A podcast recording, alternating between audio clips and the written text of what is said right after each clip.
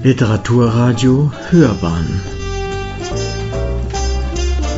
Abseits vom Mainstream Ich sitze hier in der Seidelvilla in München, beruhend auf der Einladung des Tukan-Kreises und darf mit Svenja Leiber ein Interview führen und hinterher ihre Sendung auch aufzeichnen. Ich sage gar nichts weiter zu der Sendung, ich frage auch gar nichts weiter zu, dem, äh, zu der Lesung, weil das macht der Moderator und das machen Sie selbst. Das brauche ich nicht. Ich möchte gerne, wenn ich darf, einige Fragen stellen, die so ein bisschen uns als Schriftsteller angehen im Wesentlichen, sagen wir es mal so, und Sie natürlich als Person auch. Sie erhielten in den vergangenen Jahren einige Preise, Förderpreise und auch Stipendien. Inwieweit halfen Ihnen diese Preise und Stipendien, sich konkret als Schriftstellerin zu etablieren? Das ist eine gute Frage, weil ich hätte natürlich jetzt erwartet, inwieweit das half, äh, meine Projekte voranzubringen. Und da half es natürlich sehr.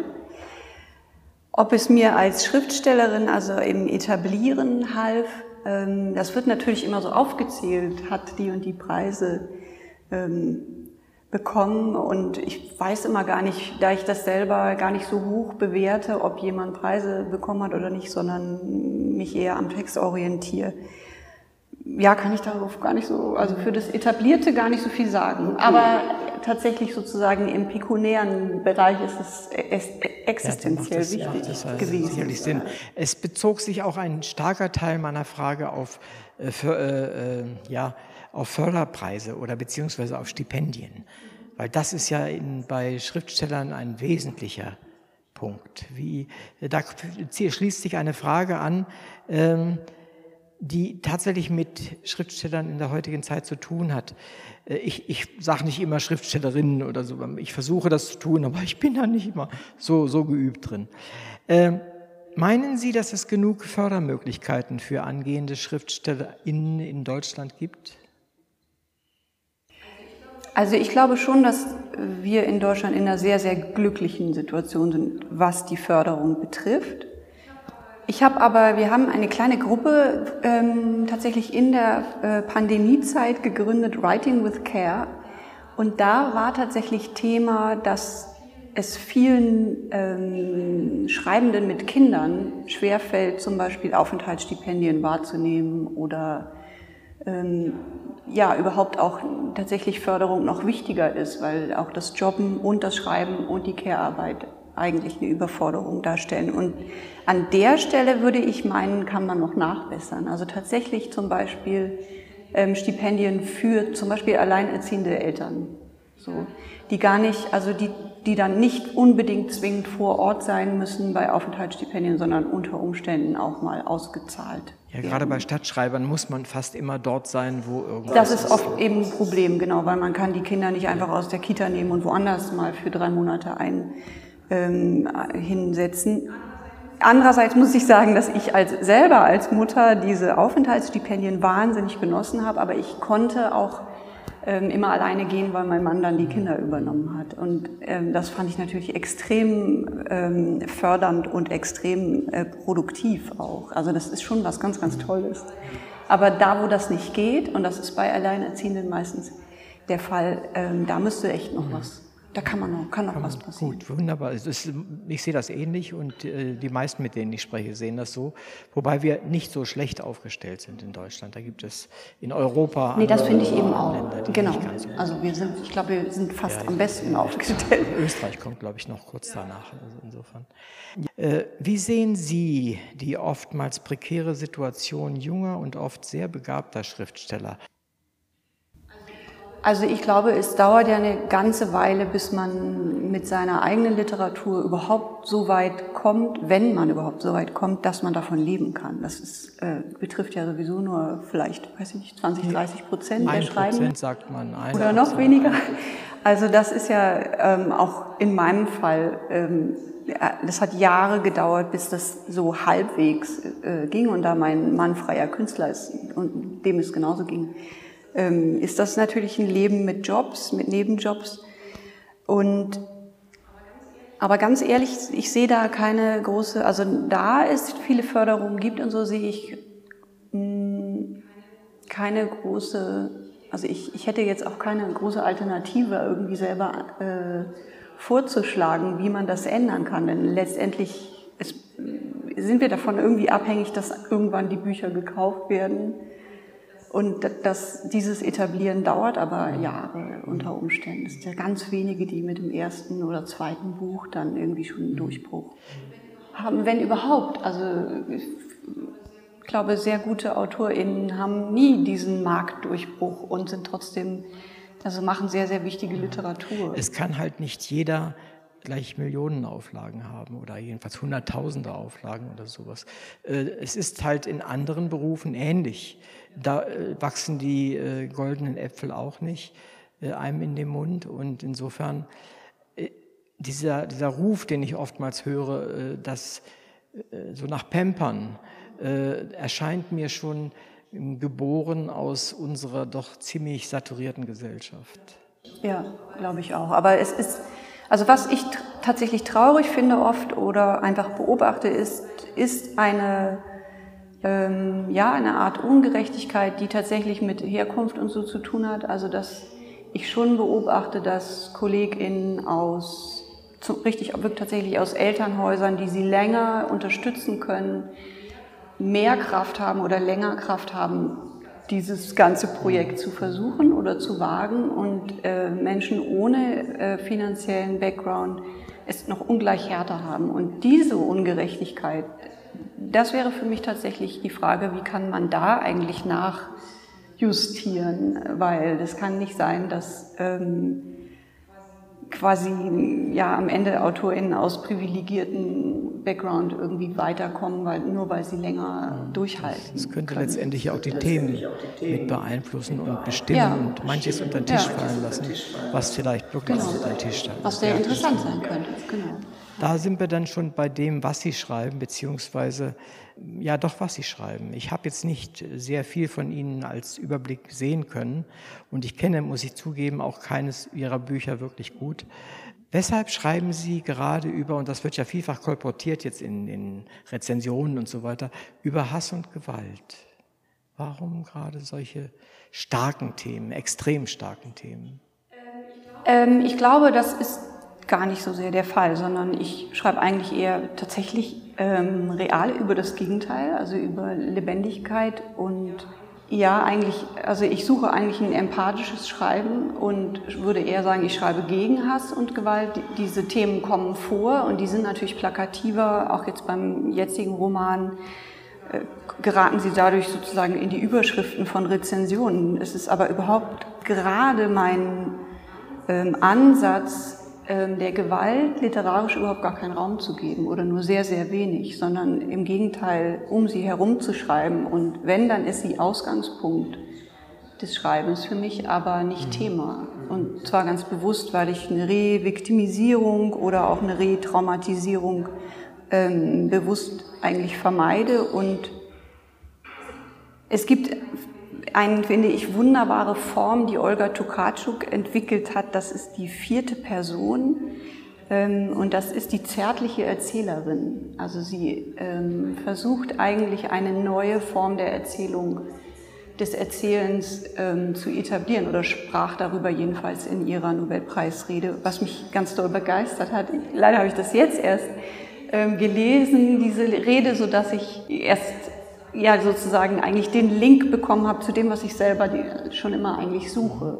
So, und das hat sich gewandelt, denn ich habe in meinem Debüt, das waren Erzählungen, tatsächlich die ähm, Gewalt direkt adressiert und direkt ausgesprochen und danach äh, das ganz stark bereut. Ich konnte damit überhaupt nicht leben, obwohl das ähm, relativ gut lief oder gut ankam. Gerade dieses explizit Gewalt seltsame, harte Schreiben. Und ähm, ich selber war mir klar, das mache ich gar, gar nicht weiter. Das ist überhaupt nicht mein Weg. Das ist mir eigentlich sogar zu einfach.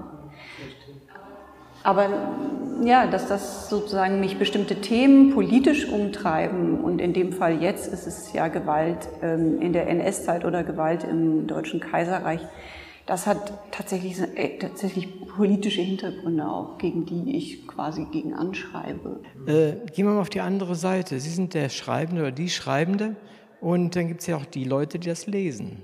Und ich, mich treibt auch bei meinen eigenen Dingen, die ich schreibe, äh, treibt, treibt mich mal die Frage herum, warum lesen Menschen Bücher, und das ist bei mir ähnlich, die schlimme Dinge beschreiben, die wahr sind oder aber wahr sein könnten, aber durchaus nicht zu ihrem direkten Lebensumfeld gehören.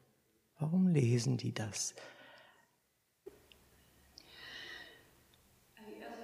Also ja, das tatsächlich kann ich da eben auch jetzt fast nur sozusagen ein bisschen ablehnend darauf antworten, weil ich will ja gar nicht, dass, dass das gelesen wird und will das auch, also sozusagen diese Art von Gewalt, Voyeurismus ähm, überhaupt nicht bedienen, interessiert mich selber auch gar nicht in Literatur. Also ähm, wenn ich an Bücher gerate, wo, wo das zu explizit wird, lese ich gar nicht weiter, so, sondern ich lese ähm, Bücher, weil mich tatsächlich, es gibt, es gibt, eine, es gibt eine Stimmung und die, und die stellt sich nach wenigen Seiten ein, die mich so aufgeregt macht, dass ich dieses Buch irgendwie verzehren muss.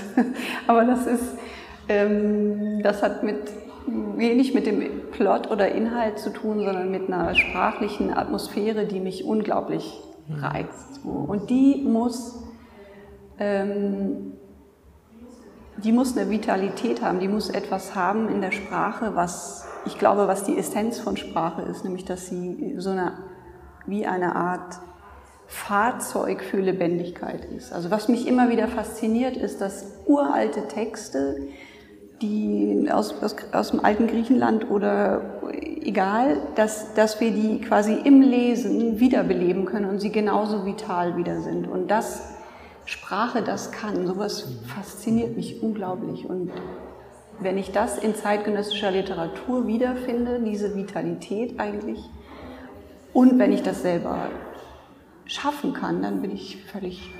Glücklich. Also es ist aus, für, für, für Sie selbst ist die Sprache nicht nur einfach ein Vehikel für Ideen und Inhalte, sondern als solches eine Kunstform, die die Aussage hat. Habe ich das richtig verstanden? Absolut. Also die, die also ich glaube auch, ich glaube auch zutiefst an ähm, Gestaltungskraft von Sprache. Also ich glaube eben sehr wohl, dass Sprache unendlich viel verändern kann, auch gesellschaftlich. Und die ganzen Debatten, die im Moment geführt haben, die mögen manchmal auch verstiegen sein oder so bei der Frage, was kann Sprache gesellschaftlich ähm, erneuern. Ich glaube absolut daran. Selbstverständlich. Also sonst würde auch Propaganda und alles nicht funktionieren, wenn die Sprache diese Kraft nicht Ganz hätte. Genau. Und dann hat sie das im Positiven oder im, was ich für positiv halte, selbstverständlich. Sie hätte auch. keine dunkle Seite, wenn Seite. sie ja. nicht auch eine genau. helle und positive Seite hätte. Absolut. Da, da bin ich völlig bei Ihnen. Ähm, Ihr Verlag spricht in Bezug auf Ihr Buch und die in ihm geschilderten Landschaften zum Beispiel von traumatisierter Natur, die vielleicht ein Symbol postnationalsozialistischer, postsowjetischer, postökologischer Gegenwart ist. Ein, muss man direkt Luft holen, es ist ein, ein großes Wort, dieses da gesprochen wird. Finden Sie sich da wieder? Ähm, ich finde mich in der Suchrichtung wieder. Ähm, versehrte Landschaften zu beschreiben oder die, die ja, wie soll ich sagen, die Interaktion zwischen Kultur oder Unkultur und Natur zu beschreiben oder überhaupt erstmal zu beobachten. Also für mich ist ähm, das ein ziemlich interessantes Feld zu sehen, was hat Geschichte mit Landschaft gemacht, was hat Geschichte mit, mit Natur gemacht und ähm, wie kann ich das sozusagen sprachlich eigentlich tatsächlich wieder sichtbar machen.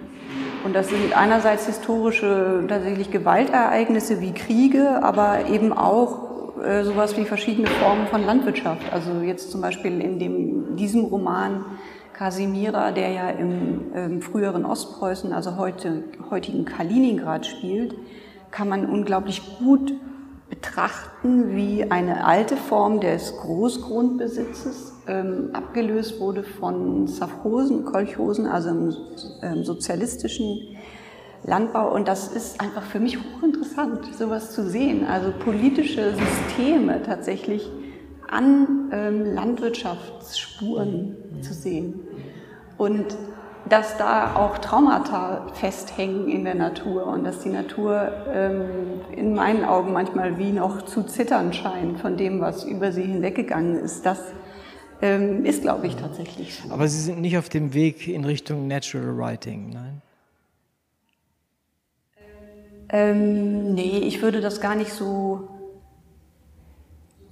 sozusagen mich an, da so an einer Stelle einsortieren wollen. Aber es ist trotzdem, also ich glaube, dass, dass Natur tatsächlich in meiner eigenen Biografie so eine große Rolle spielt, dass, ja, dass das überhaupt nicht wegzudenken ist aus meinem Schreiben. Das ist in allen Texten absolut zentral. In allen Romanen ist die Landschaft oder die Natur ähm, in einem direkten Spiegelverhältnis zur restlichen Szenerie oder zum, zum Plot drauf. Ja. Und ja. Es gibt ja durchaus äh, Literatur, gerade wenn Sie sagen Ostpreußen zum Beispiel, ehemalige Ostpreußen, die sich mit Natur beschäftigt. Also von Kaiserling zum Beispiel, ich weiß nicht, ob Sie ihn gelesen haben, äh, ist ja jemand, der sich sehr in der Natur dort, äh, in der Beschreibung und dem Empfinden sozusagen der Natur bewegt. Äh, noch aus einer etwas verklärten Ecke und ihm ging es ja gut. Und den anderen Menschen, die gearbeitet haben, ging es durchaus nicht gut. Aber und dann ist, passt das ja zu dem, was, was Sie beschreiben, nämlich genau, das war mal und das ist jetzt dabei übrig geblieben. Ich kann mir den Spannungsbogen ja kaum größer denken, oder? Ja, wobei ich die verklärte Natur schon immer verdächtig fand. Also ich glaube daran überhaupt nicht, weil ähm, sie musste, also wenn irgendwelche Junker in Ostpreußen vielleicht auf ihren Pferden noch schön durch den Herbstwald geritten sind auf der Jagd, mag das äh, irgendwie edel sich angefühlt haben, aber letztendlich ist das Verhältnis von Mensch und Natur immer wahnsinnig hart gewesen, auch, auch gerade in der Gegend. Und äh, das Leben unendlich karg. Also das ist keine Natur, also jetzt im ehemaligen Ostpreußen oder eben jetzt heutigen Russland, keine Natur, die irgendwie viel herschenkt. Und für mich ist die Natur auch gar nicht dafür da, ähm, darin so eine Verklärtheit ähm, zu suchen oder irgendwelche ja, Romantik, sondern ähm, das ist für mich eine, einfach ein riesiges, riesiger Fundus an Phänomenen und das ist für mich interessant. Also ich gucke da viel sachlicher eigentlich drauf, gar nicht. Ähm, also auch ein Kranichschwarm, ähm, Kranich Gruppe oder so, die, die bringt mich nicht ins Träumen, sondern eher, ich finde das auf einer anderen Ebene mhm. interessant. Mhm. willkommen an Bord. Ich bin von Haus aus äh, Neurophysiologin der Zoologie, also insofern äh, bin, ich, bin ich da sehr dicht bei Ihnen und ich weiß es zu schätzen, genau wie Sie. Sie wissen Natur zu schätzen, egal jetzt um was es geht. Auf der anderen Seite aber äh, ist dieser dieser Schleier und dieses Kerzenanzünden ist, ist eher furchtbarer ja, Kitsch. Ja, also, ja. Und auch Missbrauch der Natur. Also so, die wird ja auf der anderen Seite auch vollkommen wahnsinnig zerstört. Äh, also das ist ja ein unglaublich gespaltenes Verhältnis zur Natur, was wir inzwischen haben, was ich auch total interessant finde, dass wir auf der einen Seite über die Eisbären weinen und auf der anderen Seite irgendwie grauenhaftesten äh, Fleischproduktionen hinnehmen oder, oder irgendwelche Pudelfriseure ähm, okay finden. Also das ist ja alles ziemlich, ziemlich irre, wie wir, wie wir da unterwegs sind und wie abgekoppelt wir sind von diesem Bereich. So, ne?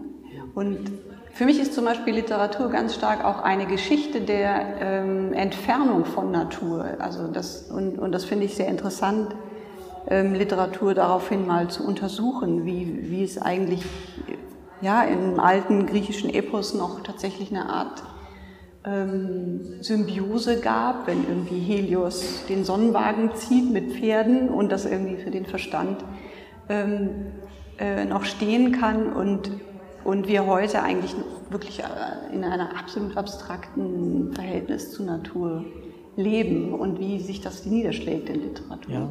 Finde ich ein gute, gutes Da Sie eben gerade die alten Griechen erwähnten, gehe ich mal, bleibe ich mal bei den Philosophen oder viele Philosophinnen in diesem Fall. Können Sie einer der Grundthesen von Hannah Arendt von der Banalität des Bösen zustimmen?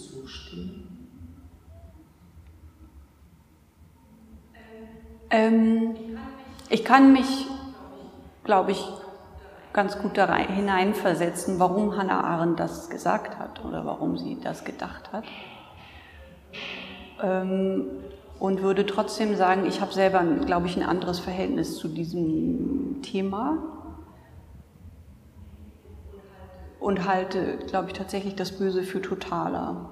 So, und ich hab, für mich war die Recherche zu dem jetzigen Buch zum Teil so niederdrückend und so niederschmetternd in der Erkenntnis, wie böse Menschen sein können, dass ich ja, das sozusagen eigentlich nur indirekt verstehen kann. Aber ich, ähm, ich kann, ja, ich finde, ich habe in dem Buch selber, in meinem Buch selber versucht, dem eine Art subversives Lachen dem Bösen gegenüberzustellen und habe dabei oft an das, finde ich, sehr tolle und herrliche Lachen von Anna, Hannah Arendt gedacht, weil ähm, es ist, man braucht irgendeine Strategie, um, um dem Bösen oder ja, irgendwie zu begegnen. Und dass Hannah Arendt da in einer anderen Situation war, auch als ich, ähm, ist, glaube ich, vollkommen klar. Und ich würde, ja, ich kann mir da eigentlich gar nicht richtig ein hm. Urteil anmaßen. Gibt es ein Thema, das Sie schon lange oder auch erst kurz schreiben möchten, aber sich noch nicht getraut haben?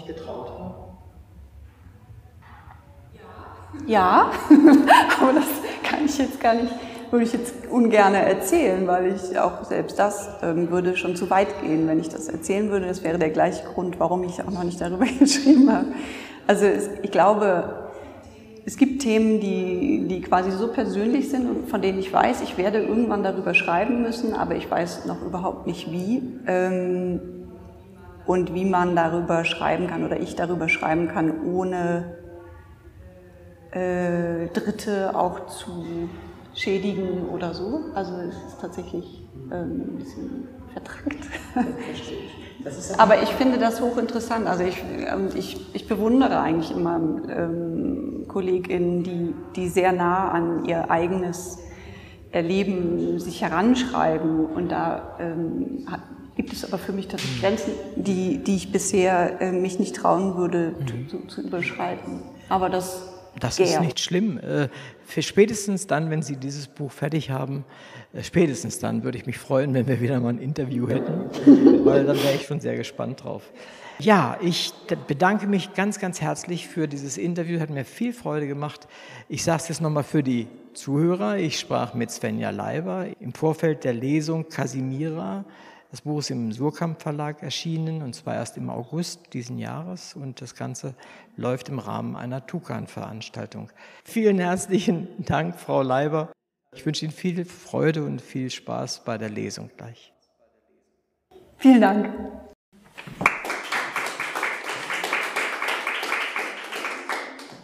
Äh, Sie müssen sich nicht fürchten, meine Damen und Herren. Äh, das mit dem Massenmord, äh, das steht nicht im Zentrum. Das, so viel kann man vielleicht sagen. Liebe Svenja Leiber, herzlich willkommen. Schön, dass Sie sich aus Berlin hierher bemüht haben. Herzlich willkommen. Vielen Dank. Hallo. Äh, Svenja Leiber schreibt bemerkenswerte Bücher.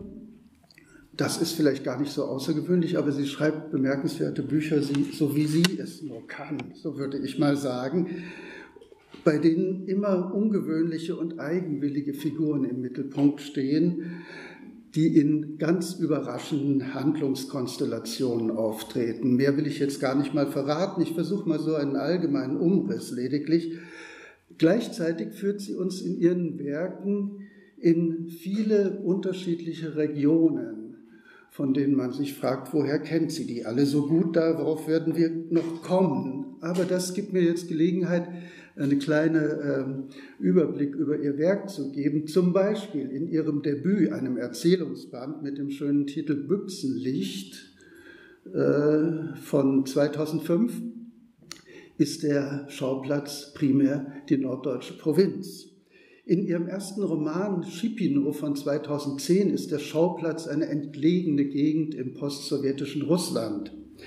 In ihrem zweiten Roman das letzte Land sind wir wieder, wenn ich das richtig verstanden habe, in der deutschen Provinz, aber auch zwischen Provinz und Großstadt, wo ein junger, begabter Mann äh, eine Musikerkarriere ansteuert und dann von den Wirren des Zweiten Weltkrieges erfasst wird. Also auch schon ein Roman, der einen großen Teil des 20. Jahrhunderts oder zumindest seiner ersten Hälfte äh, erzählerisch umfasst. Schließlich im Roman mit dem lapidaren Titel Staub geht es in den Nahen Osten, nach Jordanien, nach Israel und nach Saudi-Arabien. Für die Figuren haben diese unterschiedlichen Regionen äh, jeweils eine ein ganz eigentümliche äh, Bedeutung in dem Sinne, dass sie als Felder für Bewährungsproben, für Möglichkeiten, für Erlebnisse und auch für Stimmungen werden, und auch für Prägungen, durch die diese Figuren äh, gekennzeichnet und charakterisiert werden, ganz zu schweigen von eigenartigen Erfahrungen, die sie oftmals machen. Also ich erinnere nur an den Helden des Romans Chipino, der aus einer Situation des Scheiterns hier in Deutschland sich entschließt, nach Russland zu gehen und dort in einer Abgeschiedenen, ich stelle mir das vor, ich habe den Roman leider nicht gelesen, aber ich stelle mir das vor, wie eine Datsche mit Freunden äh, und anderen unterkommt und dort eigentlich in der Fremde die Erfahrung macht, wie fremd er in seinem Leben überhaupt dasteht. Es gibt auch in Ihren Büchern äh, immer wieder Geheimnisse, die nicht restlos aufgelöst werden die, und die weiter im Bewusstsein des Lesers arbeiten. Und das ist ja auch eine schöne Eigenschaft die Literatur haben kann. Svenja Leiber äh, hat, bevor sie ihre literarische Karriere, so um 2004 habe ich die ersten Texte gesehen, ähm, begonnen hat, studiert, und zwar in Berlin. Sie hat studiert Literaturwissenschaft, Geschichte und Kunstgeschichte.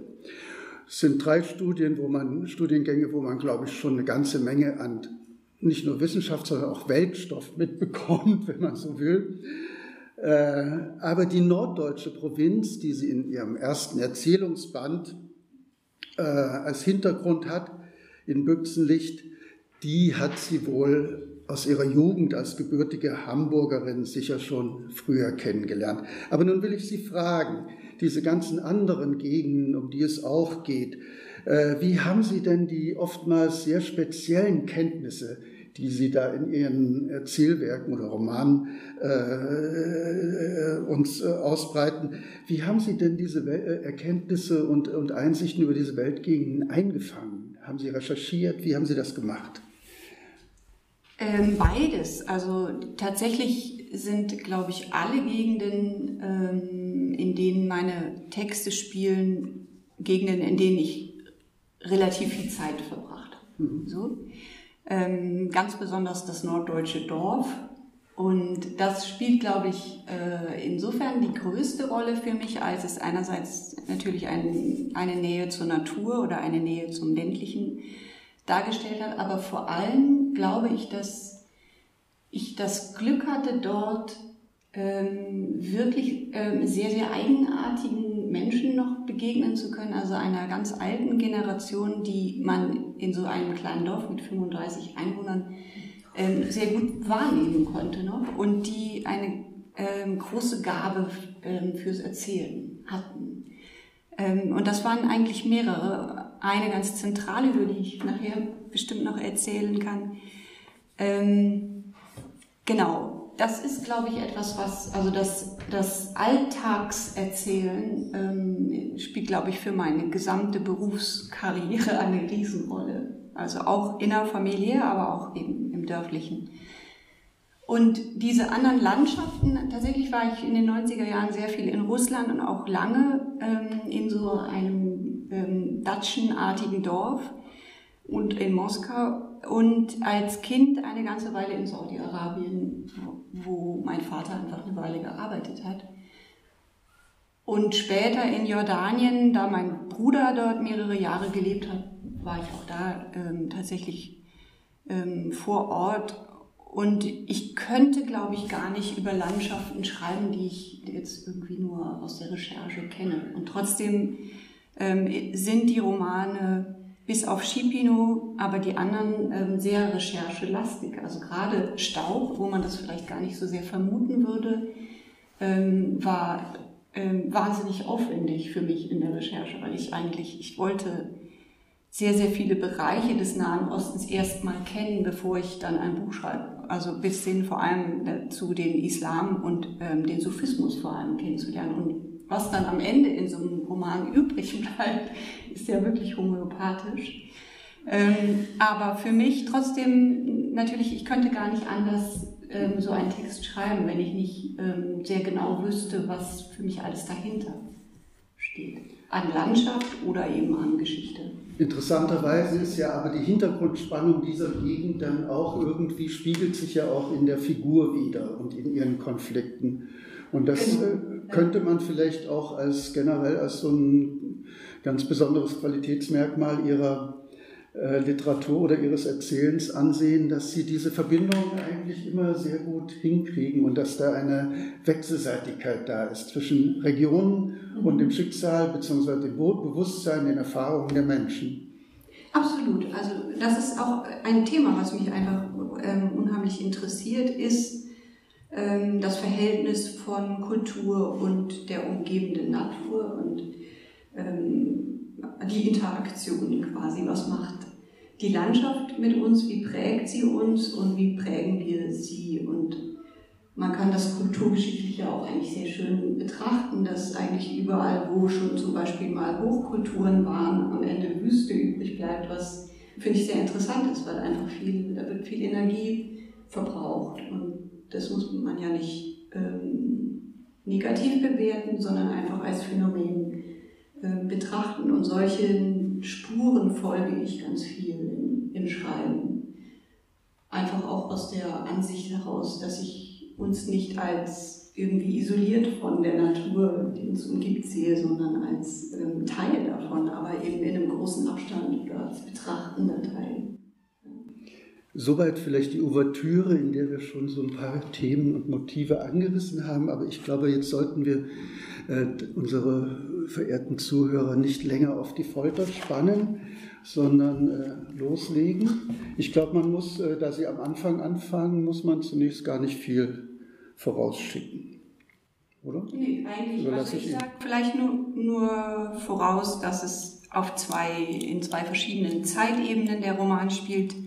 Es gibt die, eine Art Gegenwart 2012 im heutigen Russland. Jan Tarny ähm, und es gibt den historischen Teil, der von 1871 bis 1945 sozusagen zwei bestimmte politische Phasen, also Kaiserreich und Drittes Reich, ähm, durchläuft. Also das eine eben 70 Jahre, das andere ähm, in der Gegenwart nur ein Herbst. Ich sitze die Brille meines Mannes auf, die habe ich mir heute noch geschnappt beim Losfahren. Das war die falsche, aber da sehe ich nichts. Bisschen hilft sie vielleicht. So eine, eine von diesen billigen Internet. Teil 1 Blaue Erde. Jan Tarni 2012. Es wird heißen, eine Grube ist stumm. Eine Grube spricht nicht. Eine Grube ist eine Grube. Wenn du Stimmen hörst, lass das Trinken sein. Aber Nadja Wladimirovna Semjonova hat nicht getrunken. Sie hat auf dem Weg zur Arbeit oberhalb des Tagebaus, wo der Boden ohne Übergang steil abfällt, etwas gehört. Als habe die Landschaft die Stille für einen Moment durchbrochen, das Schweigen einen Spalt breit geöffnet. Und ist nicht irgendeine Landschaft. Seit Jahrzehnten herrscht Frieden, aber diese Landschaft sieht aus, als sei der Krieg dort erfunden worden. Umgeben von zitterndem Jungwald eine riesige Wunde, klaffend, in Stufen und Wege gegliedert, ausgeschabt, ein unglaubwürdiges Nebeneinander von Staub und Schlamm, wie es nur die Verlassenheit der toten Welt zustande bringt. Auf dem letzten Absatz vor der Grubensohle steht zwischen rostigen Rohren und nachlässig verlegten Laufplanken ein Seilbagger. Früher einmal ihr Arbeitsplatz. Aber das ist Jahre her. Nadja Semjonova hält die Hand ihrer Tochter und lässt den Blick über den Tagebau schweifen. Hast du es gehört? Sie flüstert. Das Mädchen schaut zu ihr hoch. Es sieht aus wie sie, nur kleiner, eine rote Haarwolke ums Gesicht. Es schüttelt den Kopf. Es hat nichts gehört. Es hat auch keine Angst. Nur die Marmutschka hat manchmal Angst. Nadja blickt sich noch einmal um, würde sie rufen, würde sie hier niemand hören. Kein Mensch da unten, keiner im Hinterland. Schnell geht sie weiter, läuft den Trampelpfad Richtung Straße und zieht das Kind mit sich. Sie befinden sich im Gebiet Kaliningrad, einige hundert Meter östlich des Ortes Jantarny. Bernstein heißt das oder Bernsteinern. Als wäre dort alles aus dem einen Stoff. Dabei ist das meiste aus Beton und wohl, was man woanders Gott verlassen nennt. Es ist ein Samstag im Herbst, grau und regenschwer hängt der Himmel über der erschöpften Gegend. Nadja hält mit der Linken den Mantelkragen zusammen. Die Leute haben viel von diesen Dingen geredet. Sie hat es nie wissen wollen. Jetzt legt es sich ihr um den Nacken. Wie ein Raunen, wird sie später sagen, man müsste das Wort Raunen nur durch ein anderes ersetzen, eins, das noch zu finden wäre. Aber es war etwas. Das ehemalige Bernsteinkombinat von Jantani läuft schlecht. Früher haben sie mal 800 Tonnen Rohbernstein jährlich daraus geholt, vor einigen Jahren dann Insolvenz. Man schmiss die Hälfte der Arbeiter raus und den Rest sortierte man nach Geschlecht. Die Männer blieben im Tagebau an den großen Maschinen, wie Nadjas Kollege Anatoli Michailowitsch. Die Frauen sollten in die Verarbeitung oder in den Vertrieb. Nadja wäre lieber bei den Maschinen geblieben, auf dem alten Seilbagger, der ihr gehorchte wie ein Hündchen. Aber es hieß, sie habe Glück, dass sie im sauberen Pavillon Schmuck verkaufen dürfe. Glück, hatte sie gespottet und hätte dabei fast geweint. Anatoli übernahm den Seilbagger. Das Kombinat wurde ein Unternehmen, wurde umbenannt, mit ein paar Millionen Rubel geflickt, modernisiert, wird jetzt mit Kameras überwacht, hat aber das alte Problem. Es liegen Unmengen Rohbernstein eingelagert. Es fehlt die Nachfrage. Das Zeug ist aus der Mode. So ist es mit Moden, hatte Nadja gedacht. Hoffentlich kommt nicht irgendwann der Mensch aus der Mode. Im Gehen sucht sie nach den Zigaretten in der Tasche. Sie muss nur wissen, dass dort welche sind. Sie wendet den Blick kurz zu ihrer Tochter. Dann raucht sie doch. Der Kragen weht ihr auf, der feuchte Wind dringt in den Mantel ein. Vor ihnen werden die ersten Häuser sichtbar, marode Plattenbauten, eine Tankstelle, das zum Bordell umfunktionierte Werkstattgebäude, bei dem ein paar Soldaten herumstehen. Die Frauen sind kaum wach, da sollen sie schon, denkt Nadja und läuft die kleine Ika jetzt auf dem Arm am Rand der Straße entlang, die Betonnixe im Blick, die in steinernen Wellen gefangen als Wahrzeichen am Ortseingang thront. Ein besserer Gott wird einst alle Frauen als Nixen zur Erde schicken, mit zusammengewachsenen Beinen. Nadja nimmt einen tiefen Zug, hustet. Der Rauch weht Ika ins Gesicht, sie wedelt mit der Hand, als würde sie winken. Die Soldaten sehen herüber, einer pfeift, Nadja starrt geradeaus, ihr ist schlecht. Sie drückt das Kind fester an sich, wirft die Kippe in den Straßengraben. Es hält sie nicht viel an diesem Ort, auch wenn sie hier geboren ist. Ihre Vorfahren kamen erst nach dem großen Vaterländischen Krieg, die Mutter eine hungrige Halbweise mit einem Umsiedlerzug Witwen, Plan der Politabteilung, Sie erhielten ein verlassenes Haus, ein Stück Land, etwas Geld, Steuererlass. Die Gegend bedeutete ihnen nichts. Weder Kaliningrad noch Jantani, noch das deutsche Backsteinhaus am Rand des Tagebaus, in dem Nadja und Ika noch immer leben, bis das Haus weg ist.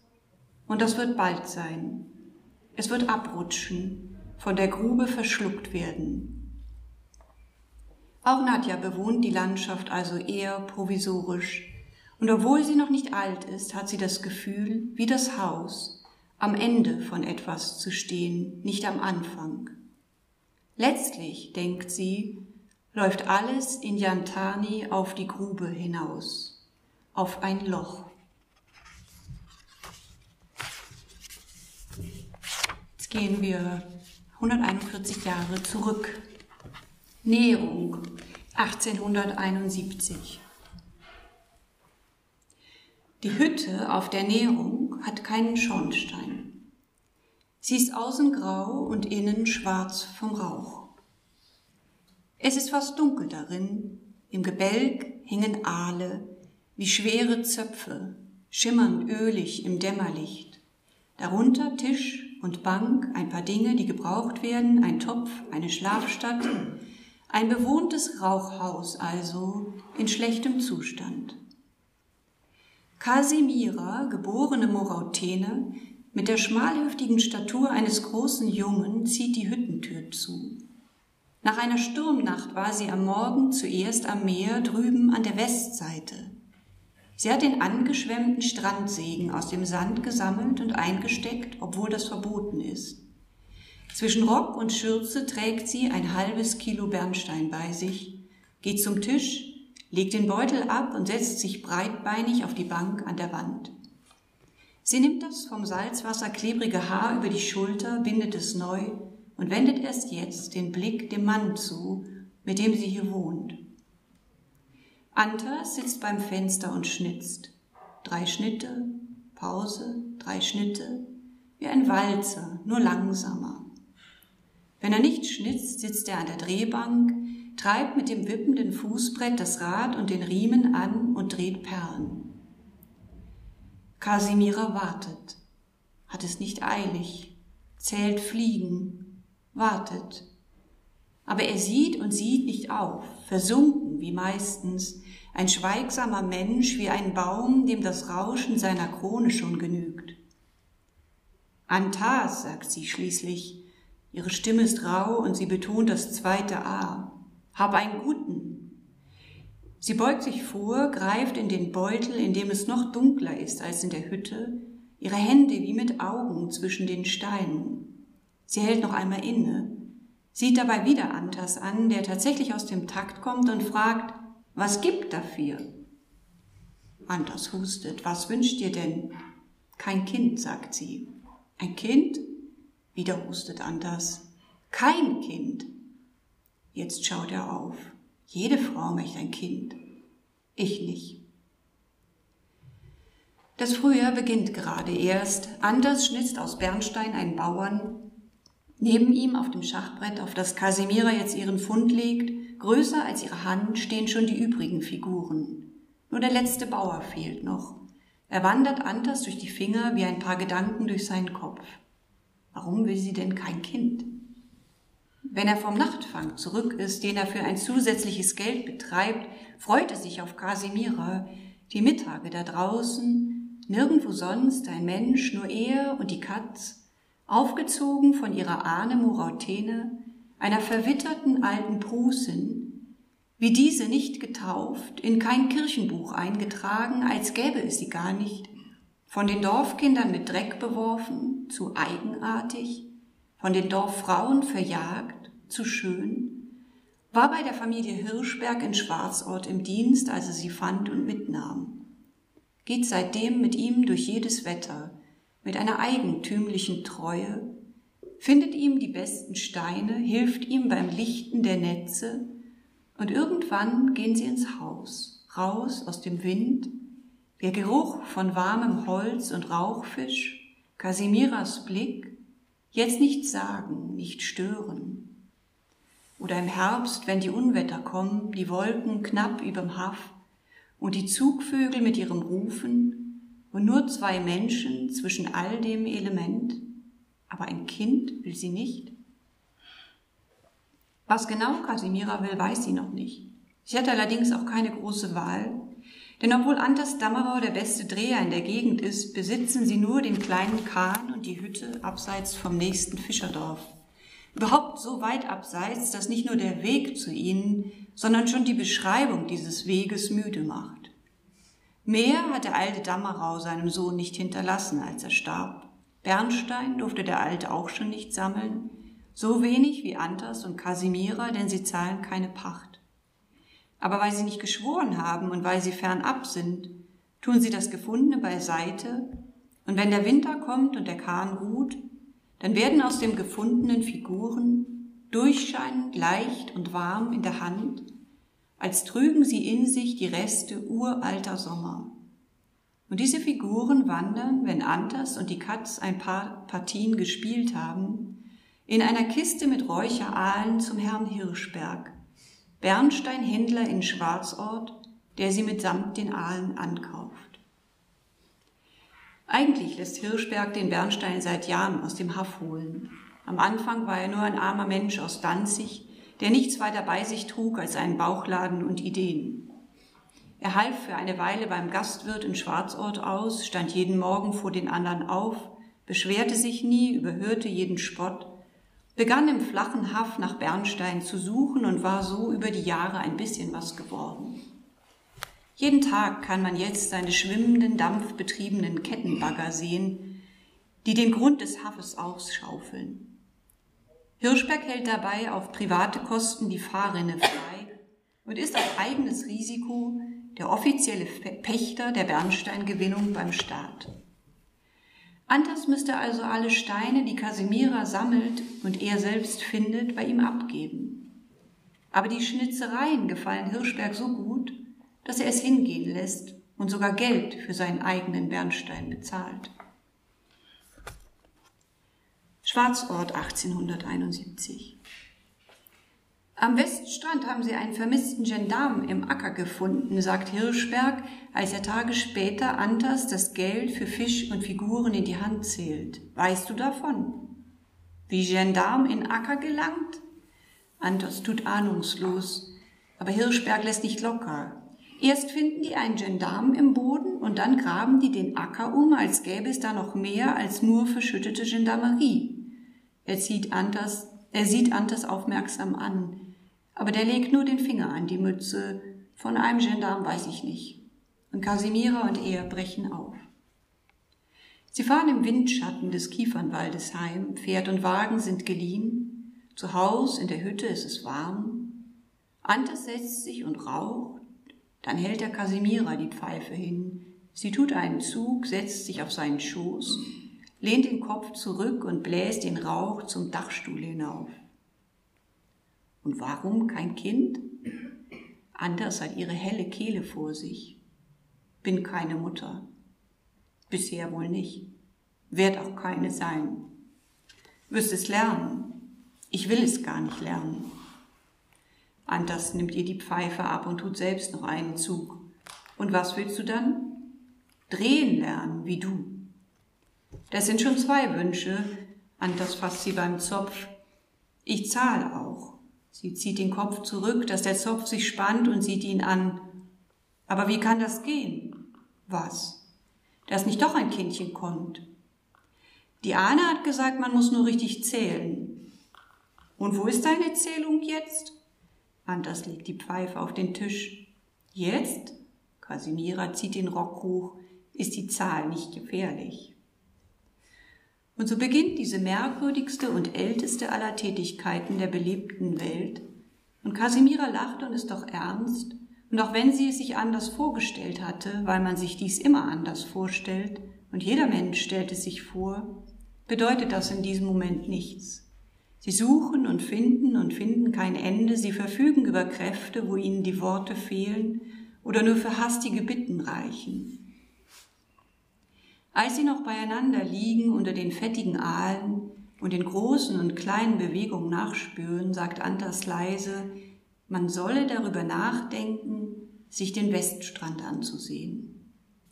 Wo das sei, will Casimira wissen. 17 Meilen weit. Sehr weit, flüstert sie und legt ihren Kopf auf seinen Arm. Sie hängen beide ihren Gedanken nach. Nein, sie will nicht weg, jedenfalls nicht so weit. Man gehört wohin. Außerdem, und hier hält sie einen Gedanken fest, den es nicht geben sollte, außerdem, Casimiras Kopf drückt hart und immer schwerer auf Antas Arm. Er zieht ihn zurück, bevor er ganz taub wird. Draußen frischt der Wind auf, fährt in Schüben in das mürbe Reddach und pfeift auf den Halmenden immer zwei Töne.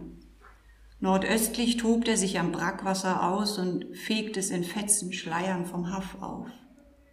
Antas denkt jetzt laut.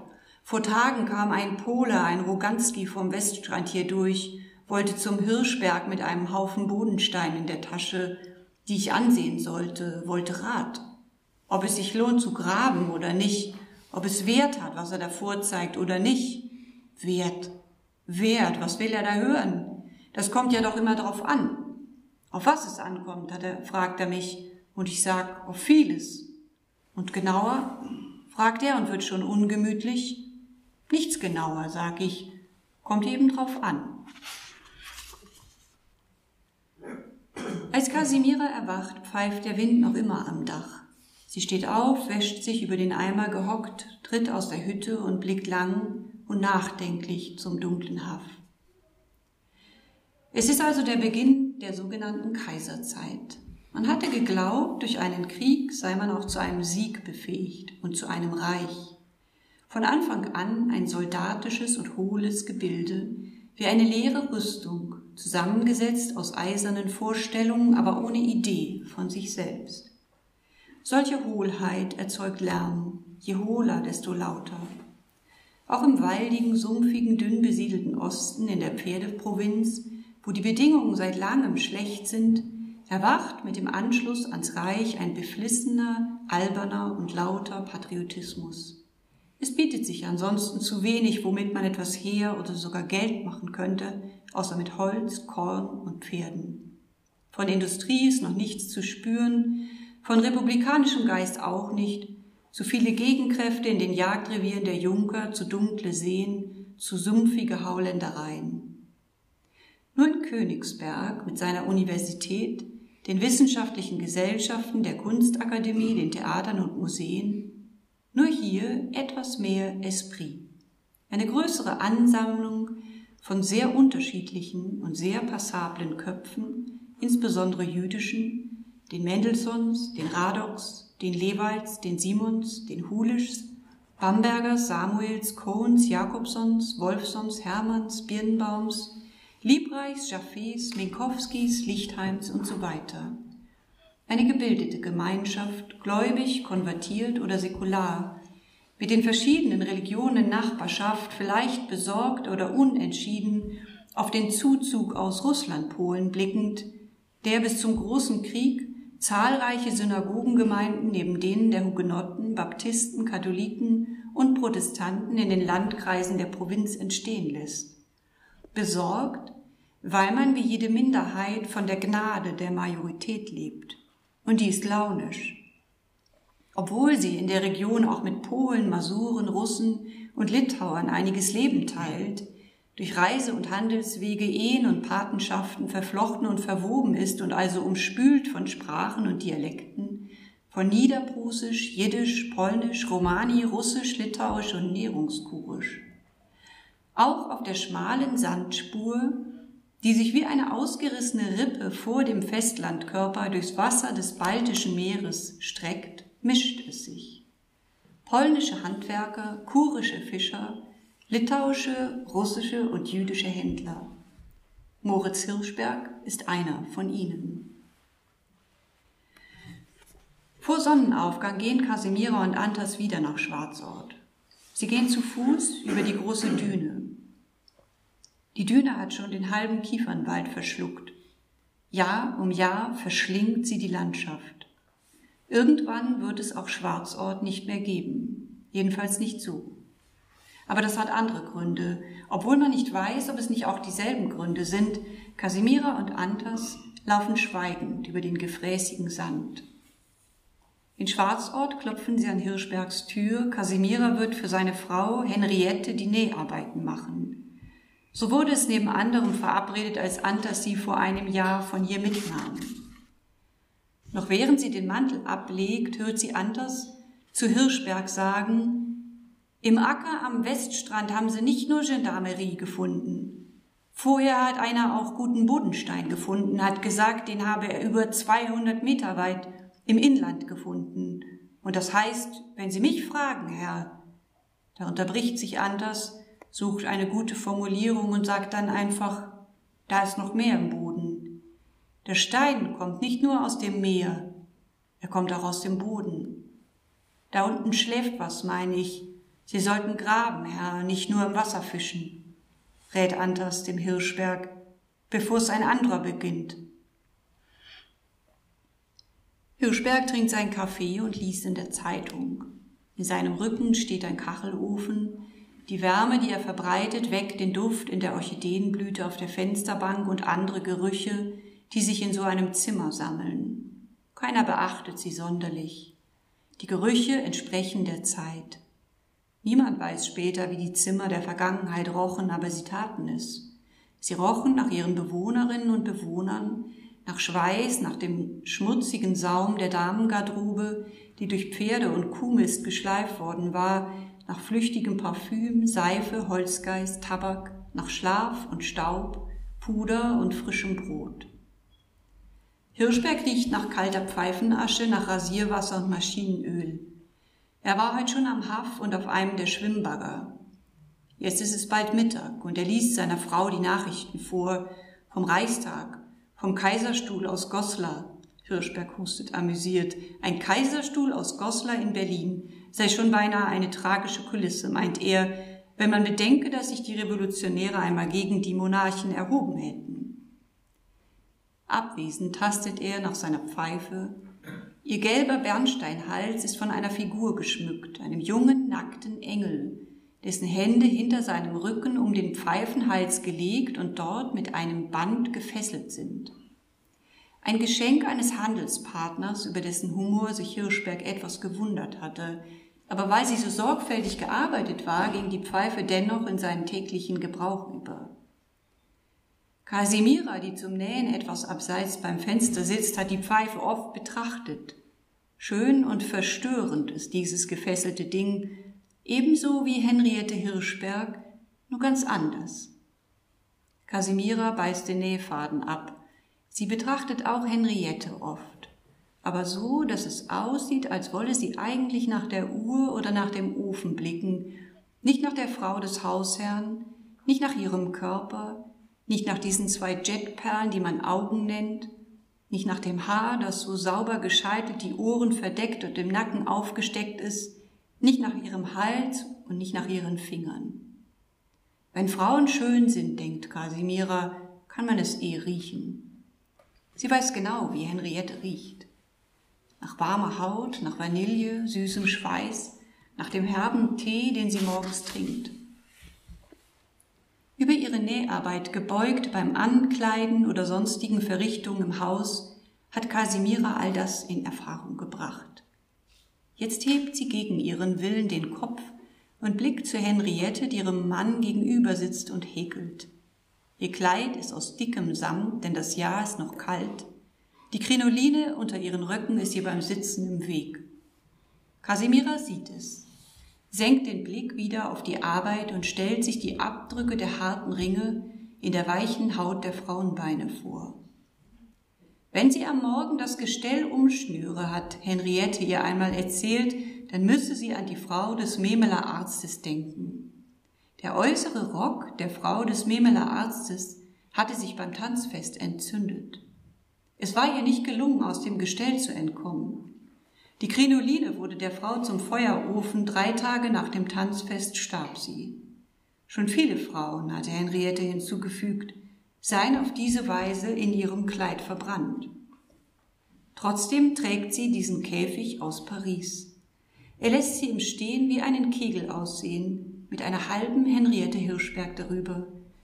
Es sieht aus, denkt Casimira, als habe jemand versucht, Frau Hirschberg in der Mitte durchzuschneiden. Henriette ist in Memel geboren. Seit dem Krimkrieg 1853 war die Stadt zu Reichtum gekommen. Auch Henriettes Familie war reich geworden mit Seidenhandel. Ein Lager voll glänzender und schimmernder Stoffballen, unendlicher Raupenfleiß hatte die Hälfte ihres Hauses gefüllt. Henriette wuchs im Glanz des Ostens auf, gekleidet in Seidenreste, welche die Mutter zu bunten Blusen und Röcken zusammensetzte. Ihr Vater, Benjamin Memeler, wirtschaftete klug und verschaffte ihnen ein unabhängiges Leben. Er hatte dabei alle ererbte Glaubenskraft in die Hoffnung auf Bildung verlegt und eine Familie nach neuester Weltanschauung gegründet. So eine blitzblanke, rechtwinklige, deutsche Familie hatte er sich vorgestellt. Aber was stellt man sich nicht alles vor? Und woher weiß man, wie weit sich Gott mit seinem ewigen Ratschluss in die winkligen Gassen und Höfe zurückdrängen lässt? Am Ende ist es eine blitzblanke, gemütliche jüdische Familie geblieben.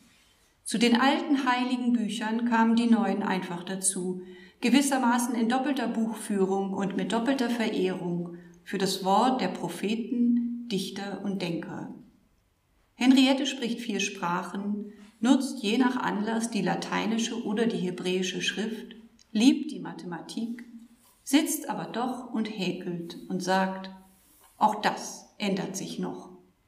Und dann sieht sie Casimira so an, fast bittend, als könnte die darauf etwas erwidern, es nach Möglichkeit bestätigen. Aber die sagt lang nichts. Und dann nur, die eine sitzt eben in Kurenhütte, die andere in Krenoline.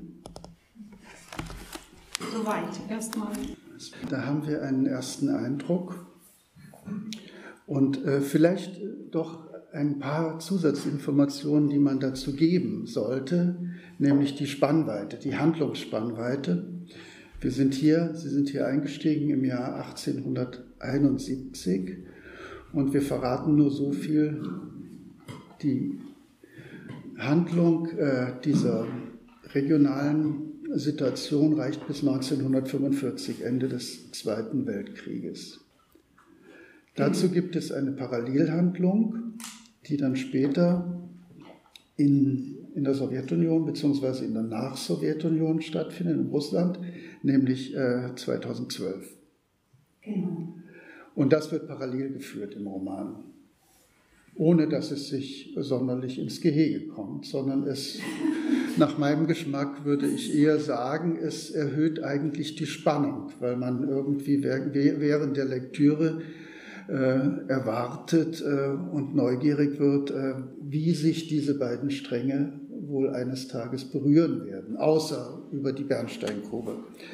Nun, ein ähm, historisch und von den Bewohnern her höchst vielfältiges Gelände haben sie sich da ausgesucht, multiethnisch, vielsprachig,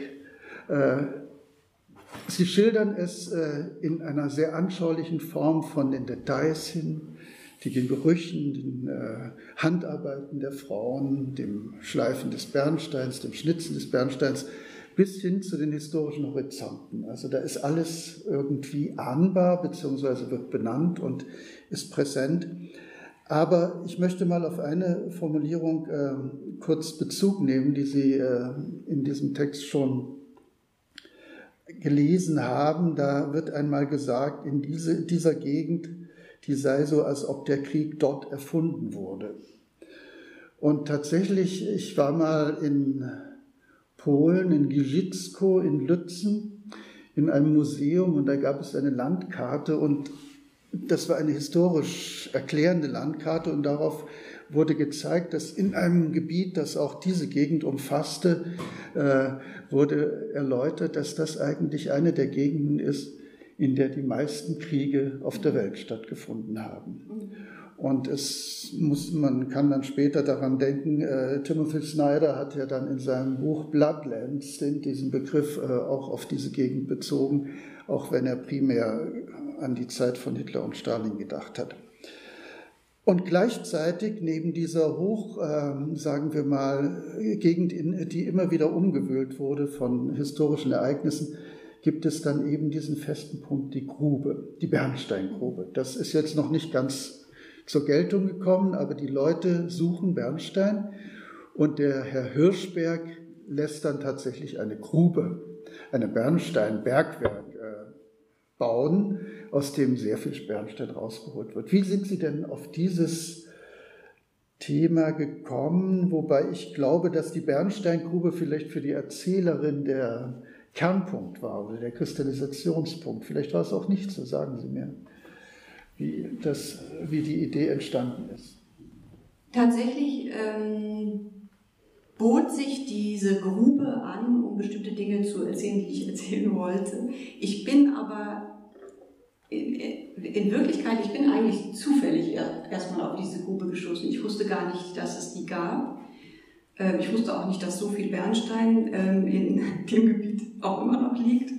Ähm, so wahnsinnig viele Tonnen, dass man sich, ja, also das werden wir niemals verbrauchen. Ich war eigentlich auf der Suche nach einer ganz anderen Geschichte. Ich hatte die Lebensgeschichte einer alten Ostpreußin ähm, recherchieren wollen. Das war eine Frau, die in dem Dorf, was ich eingangs erwähnt hatte, ähm, gelebt hat. Die lebt auch heute noch, jetzt ist sie aber im Altersheim. Und diese Frau kam früher immer zu meinen Eltern zum Hühnerrupfen.